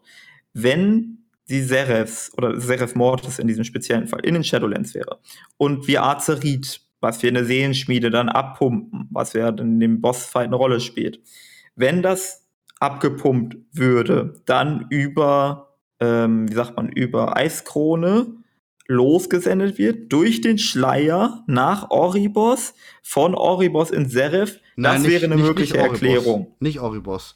Du hast über der Eiskronen-Zitadelle ähm, Torgas, Torgas. Sanctum. Torgas. Deswegen stimmt, hat er es ja auch genau da platziert und genau da die Eiskronen-Zitadelle bauen lassen vom Lich King. Stimmt, stimmt, stimmt, stimmt, du hast recht. ähm, aber das wäre so eine Erklärung, wo wir versuchen könnten, das Serif ähm, innerhalb der Shadowlands zu platzieren. Dass mhm. wir sozusagen Sender und Empfänger haben, wo die Eiskronzitadelle Sender ist und Torgas der Empfänger und Torgas leitet das dann zum Beispiel über die Ketten, die der Kerkermeister nach Seraph Mortis gelegt hat, um. Ja, also Kerkermeister halber Elektriker und so kriegst du das ähm, Azerit irgendwie nach Seraph Mortis äh, umgeleitet. Das Problem mit dieser Erklärung ist, das klingt irgendwie alles einigermaßen schlüssig, mhm. also wenn auch ein bisschen wild, aber meinetwegen. Aber ähm, das ist ja nicht normalerweise so. Also, das ist ja nur deshalb so, weil Silvanas die Krone zerrissen hat, weil der Kerkermeister all den Shit gemacht hat. Normalerweise wäre das ja nicht so. Aber die ähm, Serifs, insbesondere Serif Mortis, sollten ja auch unabhängig von all dem, was der Kerkermeister und Silvanas gemacht hat, Azerit zur Verfügung haben, um das zu machen, was der Serif machen muss. Das heißt, es hätte auch sonst funktionieren müssen. Ja, aber gut. Ähm, denkst du, denkst du nicht, dass ähm, das generelle ähm, Leylinien, diese, diese Energie, die zwischen allem hängt, Zwischenraum, dass das genügend Energie für diese Serif sind. Also ich bin mir ziemlich sicher, viele behaupten ja immer, ähm, wo die die Videos vom Kerkermeister gesehen haben, dass das, was aus der Seelenschmiede abgepumpt wird, ähm, über den Torgas, über Sanctum ähm, ge gezogen wird und dann in diesen Bosskampfraum da kommt, wo ja der Kerkermeister ist. Und ich sehe ganz klar so, er ist da drin unter den Seelenschmieden, wo dann oben drüber sozusagen das Azerit rauskommt und er pumpt es einfach nur in seine Domäne, in den Mor, in den Sanctum, damit er, wie er ja auch sagt, ähm, über alles herrschen kann und diese Macht zur Verfügung hat. Hm. Ich glaube nicht Jetzt mal, dass er da auf, weil, weil er auch im Bosskampf wird ja die, die, die, Azer, äh, die Azeroths Gesundheit gezogen. Und wir sollen das Ganze ja als Spieler gameplay-technisch unterbrechen, indem wir uns dazwischen stellen.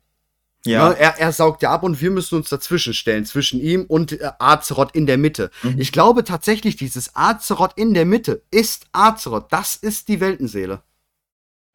Äh, ja. Weil das würde rein technisch oder logisch gesehen, wie die Flüsse dann zustande kommt, wo, woher ähm, oder wie rum er es transferiert, würde halt einfach passen. Das Ding ist, wir wissen ja, wie Weltenseelen aussehen. Ne?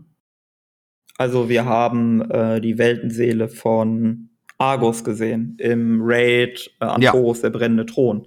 Nachdem wir Agrama besiegen, ist äh, Argus, genau, also, das passiert ja danach. Also nachdem Agra, also wenn äh, Sagas Argus beschwört, aber wenn du äh, in, in, im Hintergrund von Agrama, also wenn du Agrama besiegt hast, dann ja. ist dort hinten, äh, kannst du einfach äh, Argus Weltenseele sehen. Ist so ja. eine Anhäufung von Sternen und Nebel und so weiter und so fort. Äh, so wie man sich vielleicht auch vorstellt, weil wir haben ja auch wieder aus den Chroniken, dieses Bild von diesen Sternkonstellationen, die äh, Gesichter formen mhm. und damit halt die Titanen repräsentieren. Gut, ich gehe immer noch damit davon aus, dass äh, Azeroth keine Weltenseele ist, sondern mehr, sondern nur die Titanen sagen, das ist eine Weltenseele. Weil die Titanen es nicht anders kennen und es nur als mächtiges Wesen, weil natürlich Azeroth auch eine gewisse Anziehungskraft an ihre Schöpfungen ausübt, vielleicht, und sie die Verbindungen spüren darüber ähm, dass das das ist. Aber ansonsten ähm, glaube ich nicht, dass Azeroth tatsächlich wirklich eine Weltenseele in der Art ist wie das Pantheon. Hm, ja, schwierig. Wir haben halt, das, die Problematik ist ja, dass wir, also ich ziehe das eher als eine Analogon zu den Konstellaren, weil die Konstellare sind wie die Titanen, nur weniger komplex, zumindest in meiner Interpretation. Mhm. Das ist sowas wie, da, du, keine Ahnung, wenn du 20 Sterne hast, hast du ein bisschen Intelligenz, bisschen arkane Macht und daraus wird dann Konstellar. Wenn du 200 Sterne hast, dann reicht die Komplexität aus, um ein Bewusstsein wie das Bewusstsein des Titans hervorzubringen. Und auf diese Art und Weise äh, gestaltet sich die Repräsentanz des Arkanen aus. Das mhm. passt auch mhm. ganz gut zu der Erklärung, dass ähm, Arkanes mit der Intelligenz oder so zusammenhängt. Also das über Komplexität oder so zu machen. Und ähm, in meiner Dar Vorstellung wäre dann Azeroth das gleiche wie ein Titan. Nur wenn wir jetzt sagen, okay, Consular sind 20 Sterne, äh, Titan ist 200 Sterne und dann wäre Azeroth 2000 Sterne oder so. Das heißt, du hast halt eine höhere Komplexität wieder, womit du halt die höhere Energie oder höhere Intelligenz oder was auch immer äh, verbinden könntest.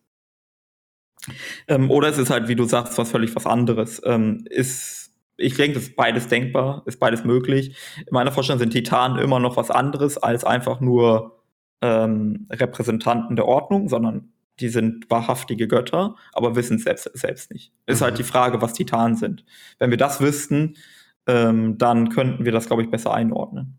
Warum ich im Übrigen gerade noch mal darauf zugekommen bin, wir hatten ja im Cinematic äh, zu Dragonfly dieses Blaue im Wasser, diese Erschütterungen. Ja Ne? Ganz klar ja, Erschütterungen sind im Cinematic zu sehen.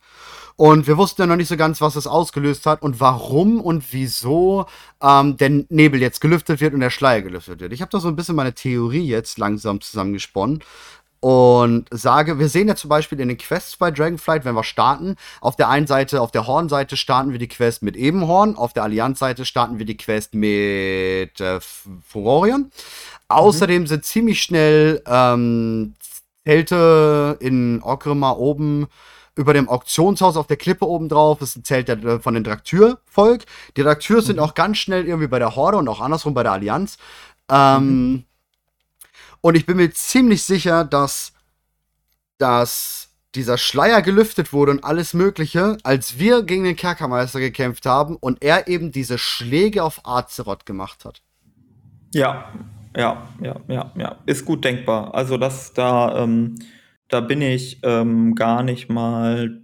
Also das klingt, ist nachvollziehbar. Wir haben halt die Erklärung, dass, also bisher haben wir so leicht die Erklärung, dass die Dracheninseln sind äh, verschleiert worden äh, beim Event der Zerschlagung. Ja, also die, ähm, der äh, Brunnen der Ewigkeit ist äh, vernichtet worden, dabei sind die Kontinente auseinandergesprengt worden und als dieses Ereignis stattgefunden hat, haben äh, wurde ein Mechanismus in Gang gesetzt, der die Dracheninseln versteckt hat, so dass die Drachen in ihrer äh, sich um Azeroth kümmern können und in die Abwesenheit, dass die Dracheninseln beschützt sind, indem sie versteckt werden. Sogar vor ihnen selbst. Ähm, aber ja, okay. So, und jetzt ist halt die Frage, also wenn dieser Mechanismus von den Drachen in Gang gesetzt worden ist, warum wird jetzt ein gegenläufiger Prozess in Gang gesetzt, wenn Azeroth angegriffen wird? Ich glaube, der nachvollziehbarste Grund ist, dass die Drachen diese Sicherheitsmechanismus eingebaut haben oder Tier, mhm. ähm, dass Tür, wenn, ja. wenn Azeroth in Gefahr ist, dass dann die Dracheninseln wieder auftauchen, damit die Drachen sich bemächtigen können, um eine Bedrohung abzuwenden, die ähm, die ja die versteckten Mächte oder wie auch immer auf den Dracheninseln zugänglich macht. Ja, wichtig vor allem finde ich, ähm, man möchte ja dann auch bei meiner äh, wie ich das gerade beschrieben habe, möchte man ja meinen, dass das Erdbeben überall gewesen wäre. In der Theorie wäre ja dann wieder ein zweiter Kataklysmus fast gewesen, weil Kalimdor hätte brummen müssen, östliche Königreiche ebenfalls. Ich glaube tatsächlich, mh, dass Azeroth und die Dracheninseln, also dieses Innerste dort, ähm, sehr stark miteinander zusammenhängen und verbunden sind. Weshalb mhm. auch nur dort dieses Schlagen so sehr auf die Flora und Fauna gedrückt hat und die Wächter dort kaputt gemacht hat und alles mhm. Mögliche. Und ziehe damit jetzt, auch so ein bisschen die Schlüsse, Schlüsse, wir kriegen ja jetzt Uldermann. Ähm, ja. Hast du den Namen schon gehört, wie jetzt die äh, 60er Inni heißen soll? Nee. Erbe von Tür. Okay, okay. Ja, das, das ist ja nice. Das passt ja sehr gut zu der ähm, Geschichte mit Tier, was wir vermutet haben, dass genau. äh, er zumindest was also mit Tiers Nadel natürlich zusammenhängt. Aber das ist halt die Frage, okay, haben das nur nach Tür benannt, weil sie sie irgendwie in ehren wollten, oder hat er mit dem Bau der Anlage was zu tun gehabt? Ähm, da wir ja wahrscheinlich einen Übergang brauchen vom Add-on ähm, Shadowlands zu, äh, zu Dragonflight, wäre es ja logisch, wenn sie die Brücke über Uldaman schlagen. Ja, genau.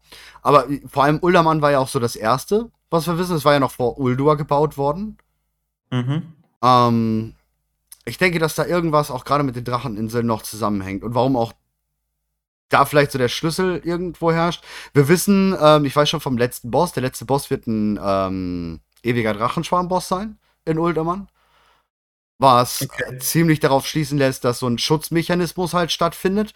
Ähm, dass durch diesen Gongschlag eventuell auch der ewige Zeiten oder diesen Gongschlag, dieses ähm, Aufbrüddeln, sag ich mal, von Azeroth oder was auch immer, der ewige Drachenschwarm dort vorbeischaut und ähm, diesen Schlüssel oder was auch immer was haben will, um eben zu verhindern, dass wir die Dracheninseln sehen. Weil wir wissen ja, der ewige Drachenschwarm mhm. will ja immer einfach die Zeitlinien verändern, wie es hätte eigentlich passieren müssen. Ähm, ja. Dass das dort so stattfindet und Uldermann da halt sehr stark mit zusammenhängt. Mhm. Ja, also vielleicht brauchen wir da irgendwie einen, also vielleicht wird der Mechanismus in Uldaman in Gang gesetzt. Ja, da haben wir ja schon mehrere Mechanismen gehabt, ne? Wenn ich ja. erinnerst mit der Stadt, ähm, wo wir den Stab und den Shift reingesteckt haben, um Türen zu öffnen, um die Maid rauszuholen, die ja tatsächlich auch mit Tür zusammenhing, ne? Äh, ja, die Frau von Archedas. Ähm, genau.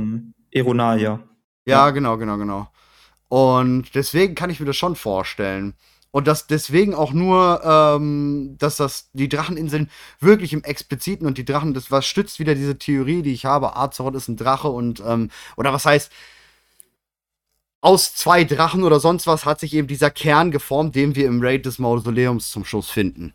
Mhm. Der, oder, ja, genau. Diese Man könnte auch jetzt ja, also das ist gut, das ist gut, das ist gut. Also äh, stimme ich voll zu. Ich habe noch eine Anmerkung zu dem, was du meintest, dass ähm, dass Azeroth ja irgendwie Schaden davon gezogen habe im Kampf mit dem Kerkermeister und dass das vielleicht äh, diese ganzen Ereignisse in Gang äh, gesetzt hat. Ähm, und warum dann kein zweiter Kataklysmus entstanden ist.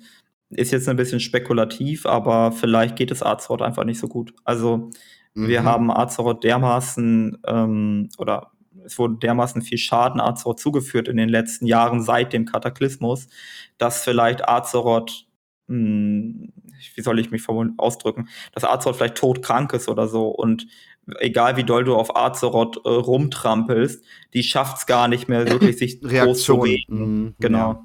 Ja, gut, ich meine, es ist, sie kann natürlich auch, sie hat einen Spieß in sich stecken quasi, ähm, dass sie dadurch ein bisschen bewegungsunfähig ist, ne? So, wenn ja, man ja. an das Schwert denkt, ähm, könnte das schon wirklich sehr gut sein. Ja, also das ist halt diese andere Idee, dass, ich meine, wir haben so viele Hinweise darauf, dass es Azeroth einfach nicht gut geht. Also wenn ja. Magni nicht komplett an der Schüssel hat, dann äh, schreit Azeroth ja vor Schmerzen. Äh, und ich habe noch nicht gehört, dass er mal gesagt hat, Azeroth äh, geht's gut. Also nee. es gab bisher noch nicht den Tag, wo Azeroth gesagt hat, hey, heute ist echt ein super Tag, gute Laune. Aber da haben wir halt ja auch wieder eben, sie, er sagt ja immer, die träumt. Sie träumt schlecht, sie träumt schlecht, sie träumt schlecht. Er erzählt uns nicht von einem guten Traum, ne? Was ja auch ja, wieder ja. zu unserer Theorie des Traumes ähm, hinkommt. Ähm, ich bin gespannt. Vor allem, warum Tür jetzt so krass, ich meine, klar, Tür wird, die Tür wird äh, sehr stark jetzt vertreten sein in Dragonflight ähm, Türs Nadel. Habe ich jetzt auch übrigens die gesamte Animation, das gesamte Modell von gesehen, was eine ziemlich große unterirdische ähm, Anlage noch ist. Also es gibt drei Modellarten von dieser Türs Nadel. Einmal diese Ringe, die man auch im, Szenar äh, im, im, im Cinematic sieht, wo der Typ ja so hochläuft, bis oben zur Spitze. Und unter diesen Ringen ist noch ein Lavamechanismus, aber auch wirklich mhm. aus Zahnrädern, also so Titanbau, ähm, der schon sehr rot, glühend, Lava und sowas alles. Und ich denke schon, Tür hat, glaube ich, eine etwas größere Rolle als alle bisher denken. Ja, ja. Also für, für mich ist Tier, war sowieso immer mein Lieblingswächter. Äh, von daher, ich glaube, Tier ist mit Ra und Odin, das ist so das, äh, die heiligen drei, die irgendwie ja. am krassesten äh, irgendwas gemacht haben. Äh, und Tier ist halt das größte Mysterium. Über den wissen wir halt super wenig. Also wir wissen halt, dass er gegen Galakrond gekämpft hat und das war es mehr oder weniger. Ja, aber kann es ähm. sein, dadurch, dass Tür so eben, äh, wir haben, du hast ja gerade gesagt, Ra und Odin. Ra irgendwann völlig bescheuert, bekloppt geworden, wollte eigentlich nur noch, ne, und ist abgehauen. Odin hat sich in seiner Himmelsfeste verzogen, äh, hat Scheiße mit Helia gebaut und mit dem äh, Kerkermeister und und und. Tür, der einzige, von dem wir eigentlich nichts Negatives gehört haben. Kann es sein, dass sich Tür ähm, offenbart hat. Also Azeroth sich Tür offenbart hat, weil sie gemerkt hat, das ist der Wächter, yo, den trusten wir jetzt völlig.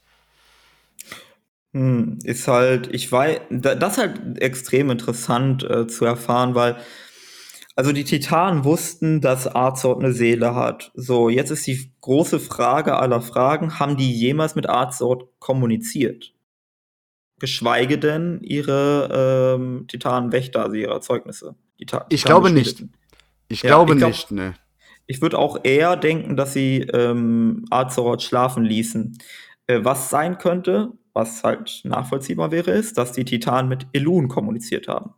Und wenn Elun ein Erzeugnis Azeroths ist, und jetzt meine ich nicht nur über Ceres oder so, sondern mhm. ähm, wenn tatsächlich Elun irgendwie in diesem Mond da zu Hause ist und quasi eine Persönlichkeitsabsplitterung von Azeroth ist, dann könnte man überlegen, dass alles, was die Titanen über Azeroth wissen, auch schon verfälscht ist. Weil es halt nur ein Persönlichkeitssplitter gewesen ist. Ja, ja, klar. Ja. Und genau so ist jetzt die Frage, ist es vor diesem Hintergrund können halt eine Menge ähm, falsche Annahmen gemacht worden sein und falsche Entscheidungen getroffen worden sein. Und wenn Tier tatsächlich in Kontakt mit Azeroth gewesen sein sollte, dann wäre er der einzige von ja. allen Wächtern, von allen Titanen oder sonst irgendwas, der jemals mit Azeroth gesprochen hat. Was ja komplett absurd ist, wenn wir betrachten, dass die Titanen sich ja verschrieben haben, Azeroth zu schützen und sonst mhm. irgendwas. Ja. Ja, aber ich kann mir schon vorstellen, also ich sehe Tür generell so als Herkules-Figur, als, als mhm. Thor-Figur, als den, der jetzt richtig hart zum Helden gemacht wird in den nächsten Add-ons. So sehe ich Tür. Ich glaube, ja. dass der, dass der so ein ganz strahlender Held sein wird, der auch frei von, ja nicht unbedingt ganz frei von allen Fehlern, aber frei von, ähm, er kann halt nicht von der Lehre, er kann dies, er kann das nicht. Und Arzrod hat sich ihm offenbart. Und er weiß einfach mhm. mehr als alle anderen, weil er tatsächlich ja seinen Job gemacht hat und und und und und. Ja, also ich, ich, ich würde sogar gar nicht mal schlecht finden, wenn er unfehlbar ist. Also ja. wenn er nicht einen einzigen Fehler begangen hat. Fände ich auch voll cool, ja.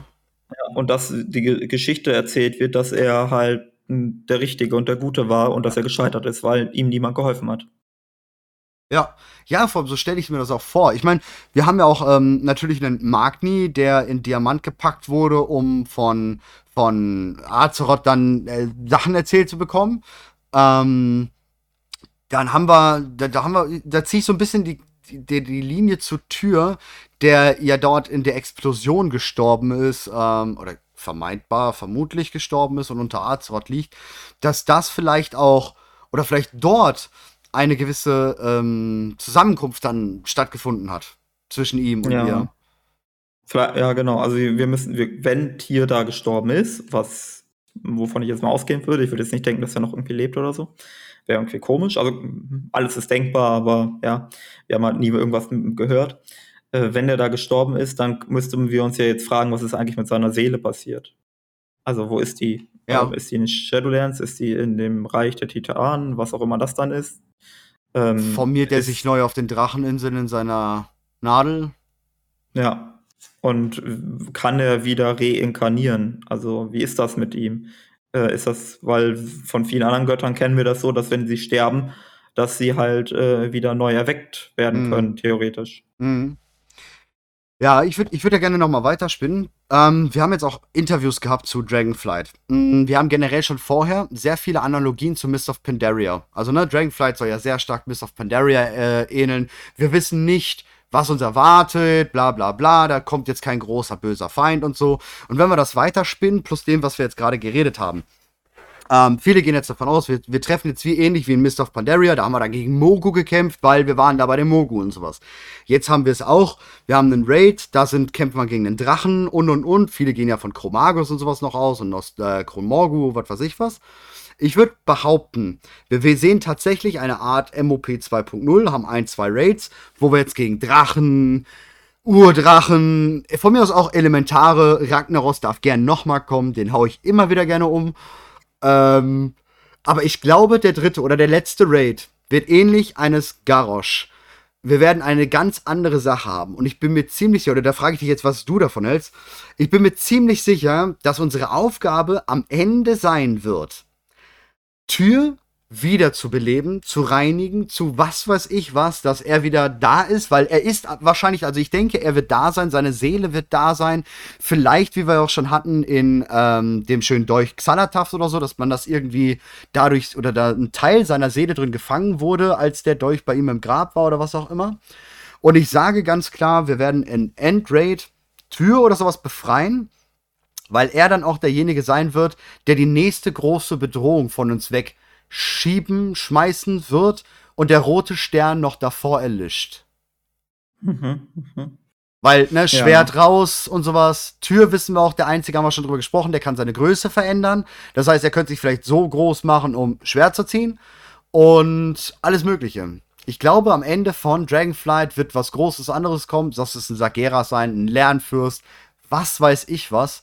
Und Tür wird unser aller Retter. Tür wird derjenige sein. Mhm. Also Galakron könnte halt die Bedrohung sein, die auch wieder aufkommt. Mhm. Da wird hier ja. eine äh, logische Wahl als Antagonist oder als, als, ja. als Held, der uns vor Galakron bewahrt. Ähm, ansonsten, wie du schon sagst, wir haben auch diverse andere Kandidaten für eine Bedrohung gegen Ende. Eine, wir brauchen ja irgendwie so eine Art ähm, Finale, ein, ein, ein, eine Steigerung, ein, ein Hyperbel, whatever, was man kann jetzt sagen, eigentlich brauche es das nicht, aber so läuft halt jedes Add-on bisher, wer weiß. Und deswegen würde ich sagen, es ist jetzt wieder so. Ähm, ich fände es eigentlich auch mal ganz okay, wenn es halt kein Finale gibt, sondern dass einfach nur was erlebt wird. Warum muss immer oder auch, explodieren am Ende? Oder aber verlieren. So. Verlieren ist halt auch mal ja. schön tatsächlich. Das wäre auch richtig ja. schön. Ja, auf jeden Fall. Das wäre auch mal eine Sache so, dass wir irgendwie versuchen, Tier wieder zu beleben und äh, Tier kriegt es aufs Maul und verliert. Ja, oder wird, wird, wird korrumpiert. Ja, oder das, oder wird korrumpiert, weil wir ähm, irgendwie einen großen Denkfehler machen oder irgendwas ja. irgendwie anders missbauen. Das wäre auch eine Lösung, ja, auf jeden Fall. Ich, ist, was ich mir, also man merkt mir das vielleicht manchmal so ein bisschen an. Ich würde mir ehrlich gesagt wünschen, dass wir mehr zu den Monden bekommen. Ja. Ähm, das ist so, oder auch zur Sonne, äh, Ansche. Ich hätte da, das ist ja so da, wo ich gerne hinwollen würde. Ähm, ich habe halt, eigentlich habe ich wenig Hoffnung darauf. Also ich sehe kaum Hinweise. Jetzt so, okay, wir haben jetzt zwei neue Modelle oder Texturen für die Monde. Hm. Hm, Übrigens, wir haben, optisches Update sein. wir haben ein neues Modell von Kane, ne? Ganz interessant. Okay. Tot. Kane tot. Als ähm, Art. Ich, er ist schon in seiner Form, ja, also ganz normales Modell, aber ähm, das Modell sieht sehr tot aus, möchte Also, ich behaupten. Ja, Äh, ja, ja, also der Vater vom äh, genau, Bane. Vater von Ben, ja. Ja, Ja, okay, okay. Ja, interessant. Also wir haben ja auch in Battle for Azeroth einen Auftritt von ihm gehabt. mh, In der Traditionsquest-Reihe der Tauchen. Mhm. Und genau das. Model ist geupdatet worden, ja.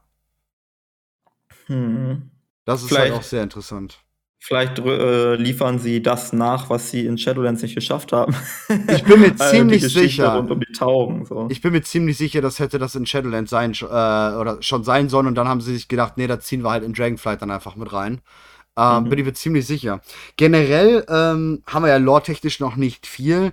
Wir haben zum Beispiel auch eine Talysra, die mit ähm, Lord Tremar oben auf der Garrosh-Feste rumdümpelt ja, und über irgendetwas reden. Wir haben Katka, der von einem bösen Fehler, einem, einem bösen Sachen, die passiert ist, berichtet. Das weiß er von einem Freund.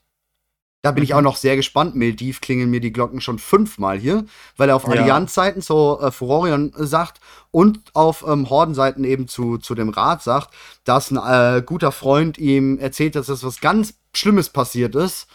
Ähm, wo ich Mildiv sag. Dann haben wir noch was ziemlich interessant ist. Sie bauen schon eine Anti-Drachen-Fraktion auf.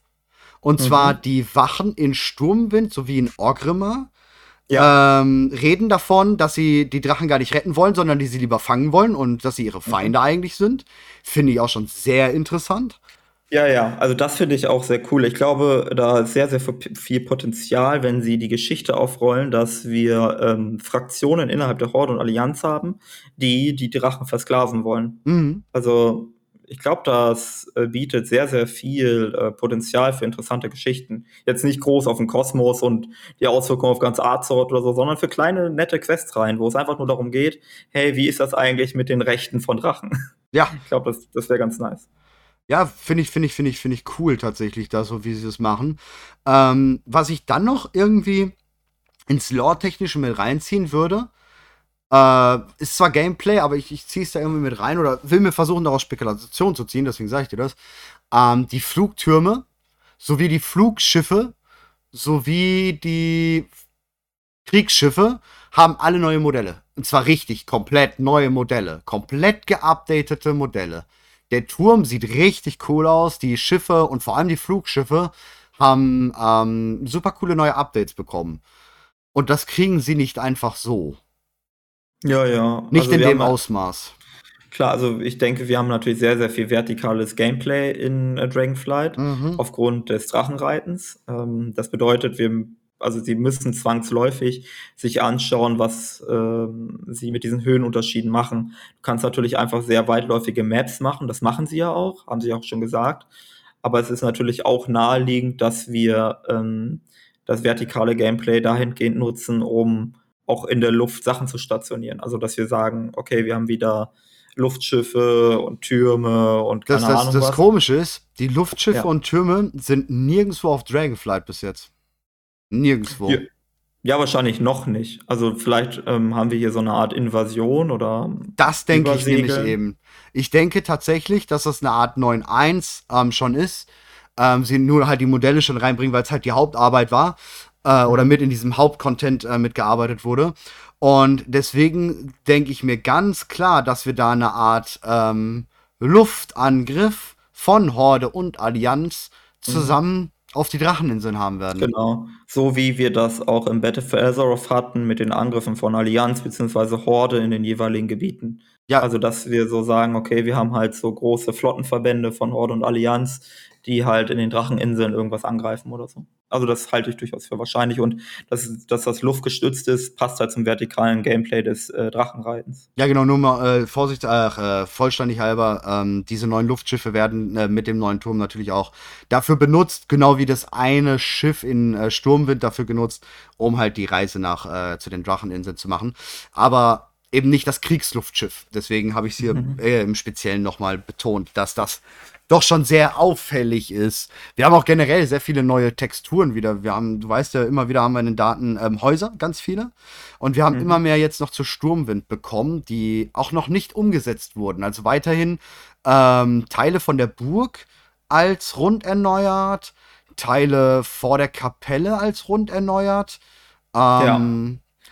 Ich meine, es kann gut sein, dass wir mit einem Raid of Sturmwind die, äh, das Addon abschließen. Dann haben wir auch diese ja. Parallele zu Miss of Pandaria dass wir ähm, gegen Thoralion oder ähm, anderen Antagonisten in Sturm mitkämpfen müssen, weiter Furorion. Ich meine, wie, wie krass wäre es, wenn der mit einer der Erschaffer der silbernen Hand, Rechtsstreiter bis zum geht nicht mehr Tyralion, gegenüber von Tür steht, der ihm sagt, du machst grad Scheiße hier in Sturmwind, wir löschen dich aus.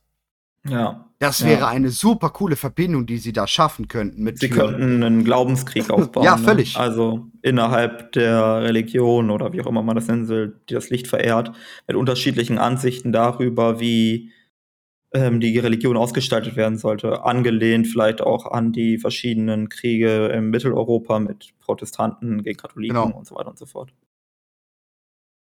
Aber wie gesagt, ich, ich, ich fände ich fänd schon ziemlich cool, wenn so ein Alonso's Foul ähm, vielleicht auch ein Uter oder sowas, uns ähm, beauftragt, ey, Tyralion dreht wirklich so krass durch, den müssen wir irgendwie, und seine Armee, der hat ja natürlich alle hinter sich, ne, weil es würden ja alle hinter Tyralion stehen als hinter Uter. Mhm. Auch wenn Uta schon so richtig krass war, aber Tyralion ist halt einfach noch krasser von der Fanati äh, Fanatik her und dass die Leute hinter ihm stehen, ihm folgen, wirklich ja bis nach Argos und zurück.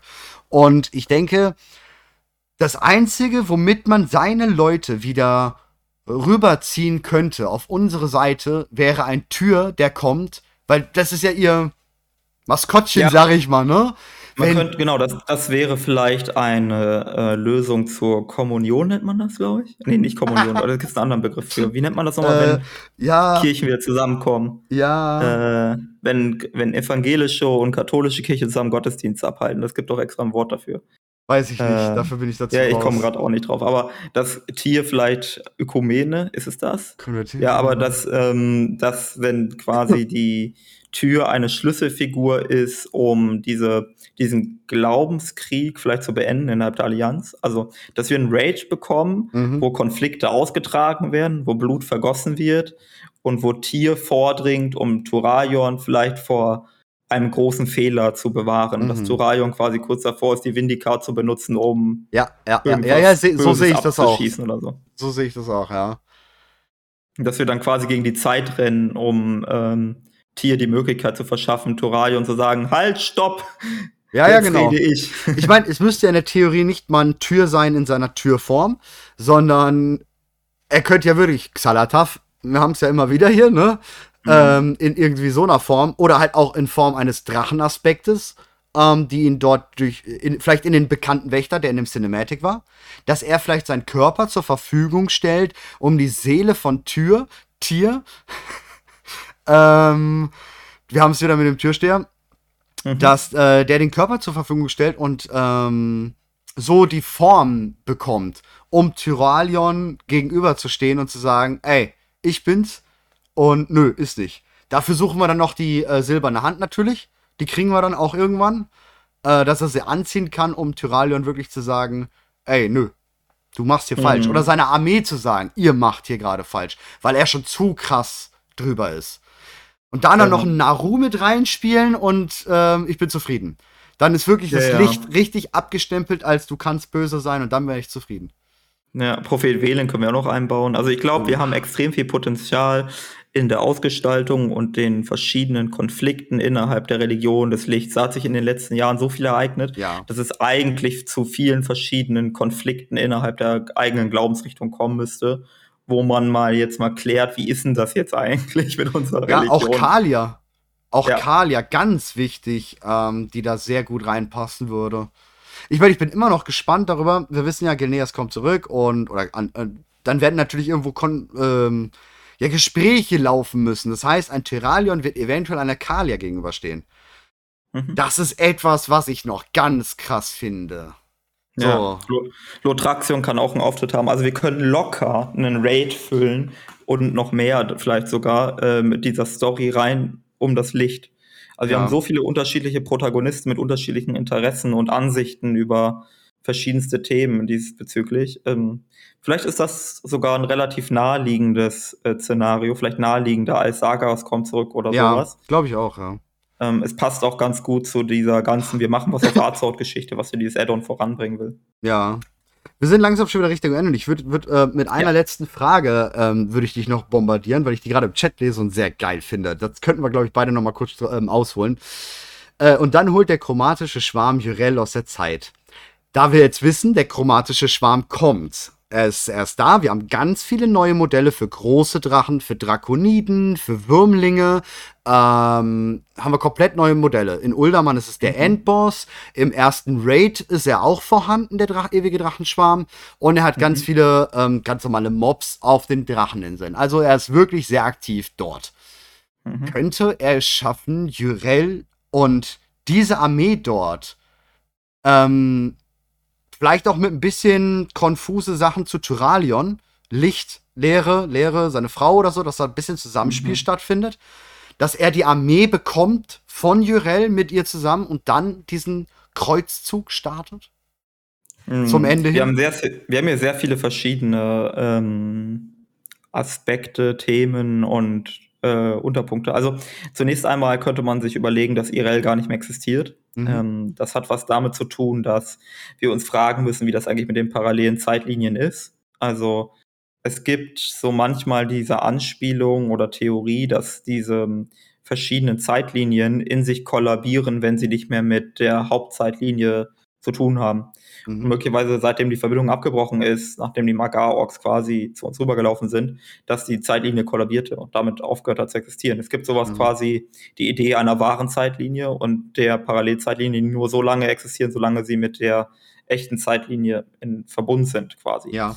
Mhm das passt dann auch ganz gut zu dem, wie wir bisher die Höhlen der Zeit wahrgenommen haben, weil bisher war in den Höhlen der Zeit immer, dass die Zeitlinie in Gefahr ist. Es heißt nicht, dass wir in anderen Zeitlinien rumfuschen, sondern es hieß fast immer, mit Ausnahme, glaube ich, der Drachenseele, da ist man sich nicht so ganz sicher, wie das ist, weil mhm. wir sonst Probleme mit der Kontinuität, glaube ich, haben.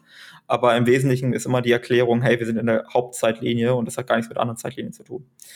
Mhm deswegen könnte es sein, dass Israel gar nicht mehr existiert, so absurd mhm. das klingt. Mhm. Wenn sie noch existiert, wäre natürlich der Zugriff möglich. Die Frage ist eigentlich, warum ist Israel überhaupt so interessant? Ich glaube, weil Kosmo kosmisch betrachtet ist Israel scheißegal, ist einfach nur ein ja. mächtiger Drennei. Na, so mächtig ähm, würde ich sie gar nicht mal behaupten. Ja, ja. Also, ja, die hat Power, aber, aber ein Tyralion würde ich ähm, Kräfte technisch, machttechnisch drüber stehen ja. sehen. Aber es gibt quasi keinen Anlass dafür, irgendwie durch die Zeit zu reisen, um Irel zu holen. Also es ist halt so. Aber diese Riesenarmee. Das schon eher. Weil ja, in genau. dieser Realität ja das Licht doch recht gewonnen hat, Oberhand genommen hat und sehr viele ähm, Völker in sich aufgenommen hat, ne? ähm, wodurch die Armee ja sehr stark gestiegen ist dort. Ah, genau, das absolut. Ähm, bei den chromatischen Drachen haben wir andere Aspekte zu berücksichtigen. Chromatische Drachen geht ja eher auf den schwarzen Drachenschwarm zurück mhm. ähm, und haben dort Experimente mit dem Versuch, verschiedene Drachen äh, zu kreuzen. Ähm, die Frage ist eher, wie sehr der unendliche oder Infinite ähm, äh, Drachenschwarm mit den chromatischen Drachenschwarm in irgendeiner Form zusammenhängt. Ob es da wohl einen Zusammenhang gibt. Ähm, wir wissen, dass die Drach schwarzen Drachen auf das Zwielicht hingearbeitet haben, also auf den Weltuntergang. In gewisser Hinsicht tun das die, der unendliche Drachenschwarm oder ewige Drachenschwarm auf Deutsch. Der ewige Drachenschwarm ja auch. Also auch sie ähm, arbeiten auf den Weltuntergang hin. Aber ob das gleichbedeutend ist mit dem Zwielicht oder ob das was anderes ist, ist gar nicht so klar. Mhm. Ähm, ich erinnere mich auch an Todesschwinges Gefährtin, ähm, Sitraria oder so ähnlich, äh, die ähm, Endboss in der Bastion des Zwielichts ist äh, und die ja mhm. selbst zu einer chromatischen Inkarnation geworden ist und auch einer der Hauptschlüsselfiguren bei der Entstehung des chromatischen Drachenschwarms ist, mh, die ja selbst den Zwiel das Zwielicht hervorrufen wollte. Ja, und wenn, gerade wo du es ansprichst, das ist übrigens Sinestra gewesen, die wir ja auch wieder bekommen. Sinestra. Genau, und die kommt ja jetzt auch wieder. Also wir haben ähm, verschiedene Akteure, ähm, die unterschiedlich hier interagieren und vielleicht auch miteinander wechselwirken. Ich weiß halt nicht, ob es irgendwann zu einer Überschneidung des, äh, des ewigen Drachenschwarms und des chromatischen kommt. Mhm. Ähm, ich halte es für logisch. Es passt auch ganz gut zu der Geschichte, dass wir im Zusammenhang mit den chromatischen Drachen auch immer über die Neta-Drachen sprechen, mhm. weil die auf die gleiche Mutter oder gleiche Brutmutter zurückgehen. Und die Neta-Drachen, die aus dem Neta gespeist sind, ähm, repräsentieren viele Aspekte, die die äh, chromatischen ja auch repräsentieren, nämlich das Zusammenspielen von verschiedenen Mächten, ähm, beziehungsweise wir haben ja, also in Neta heißt es ja immer, dass die verschiedenen kosmischen Mächte miteinander irgendwie so einen Gesamtenergiebrei bilden. Also ja, ist gut möglich, aber was ich an dieser gesamten Geschichte nicht so nice finde, ist, dass ich glaube, dass das zu viel ist. Ich glaube, das ist zu schwierig zu erklären. Ich halte das für nicht so nachvollziehbar für Spieler.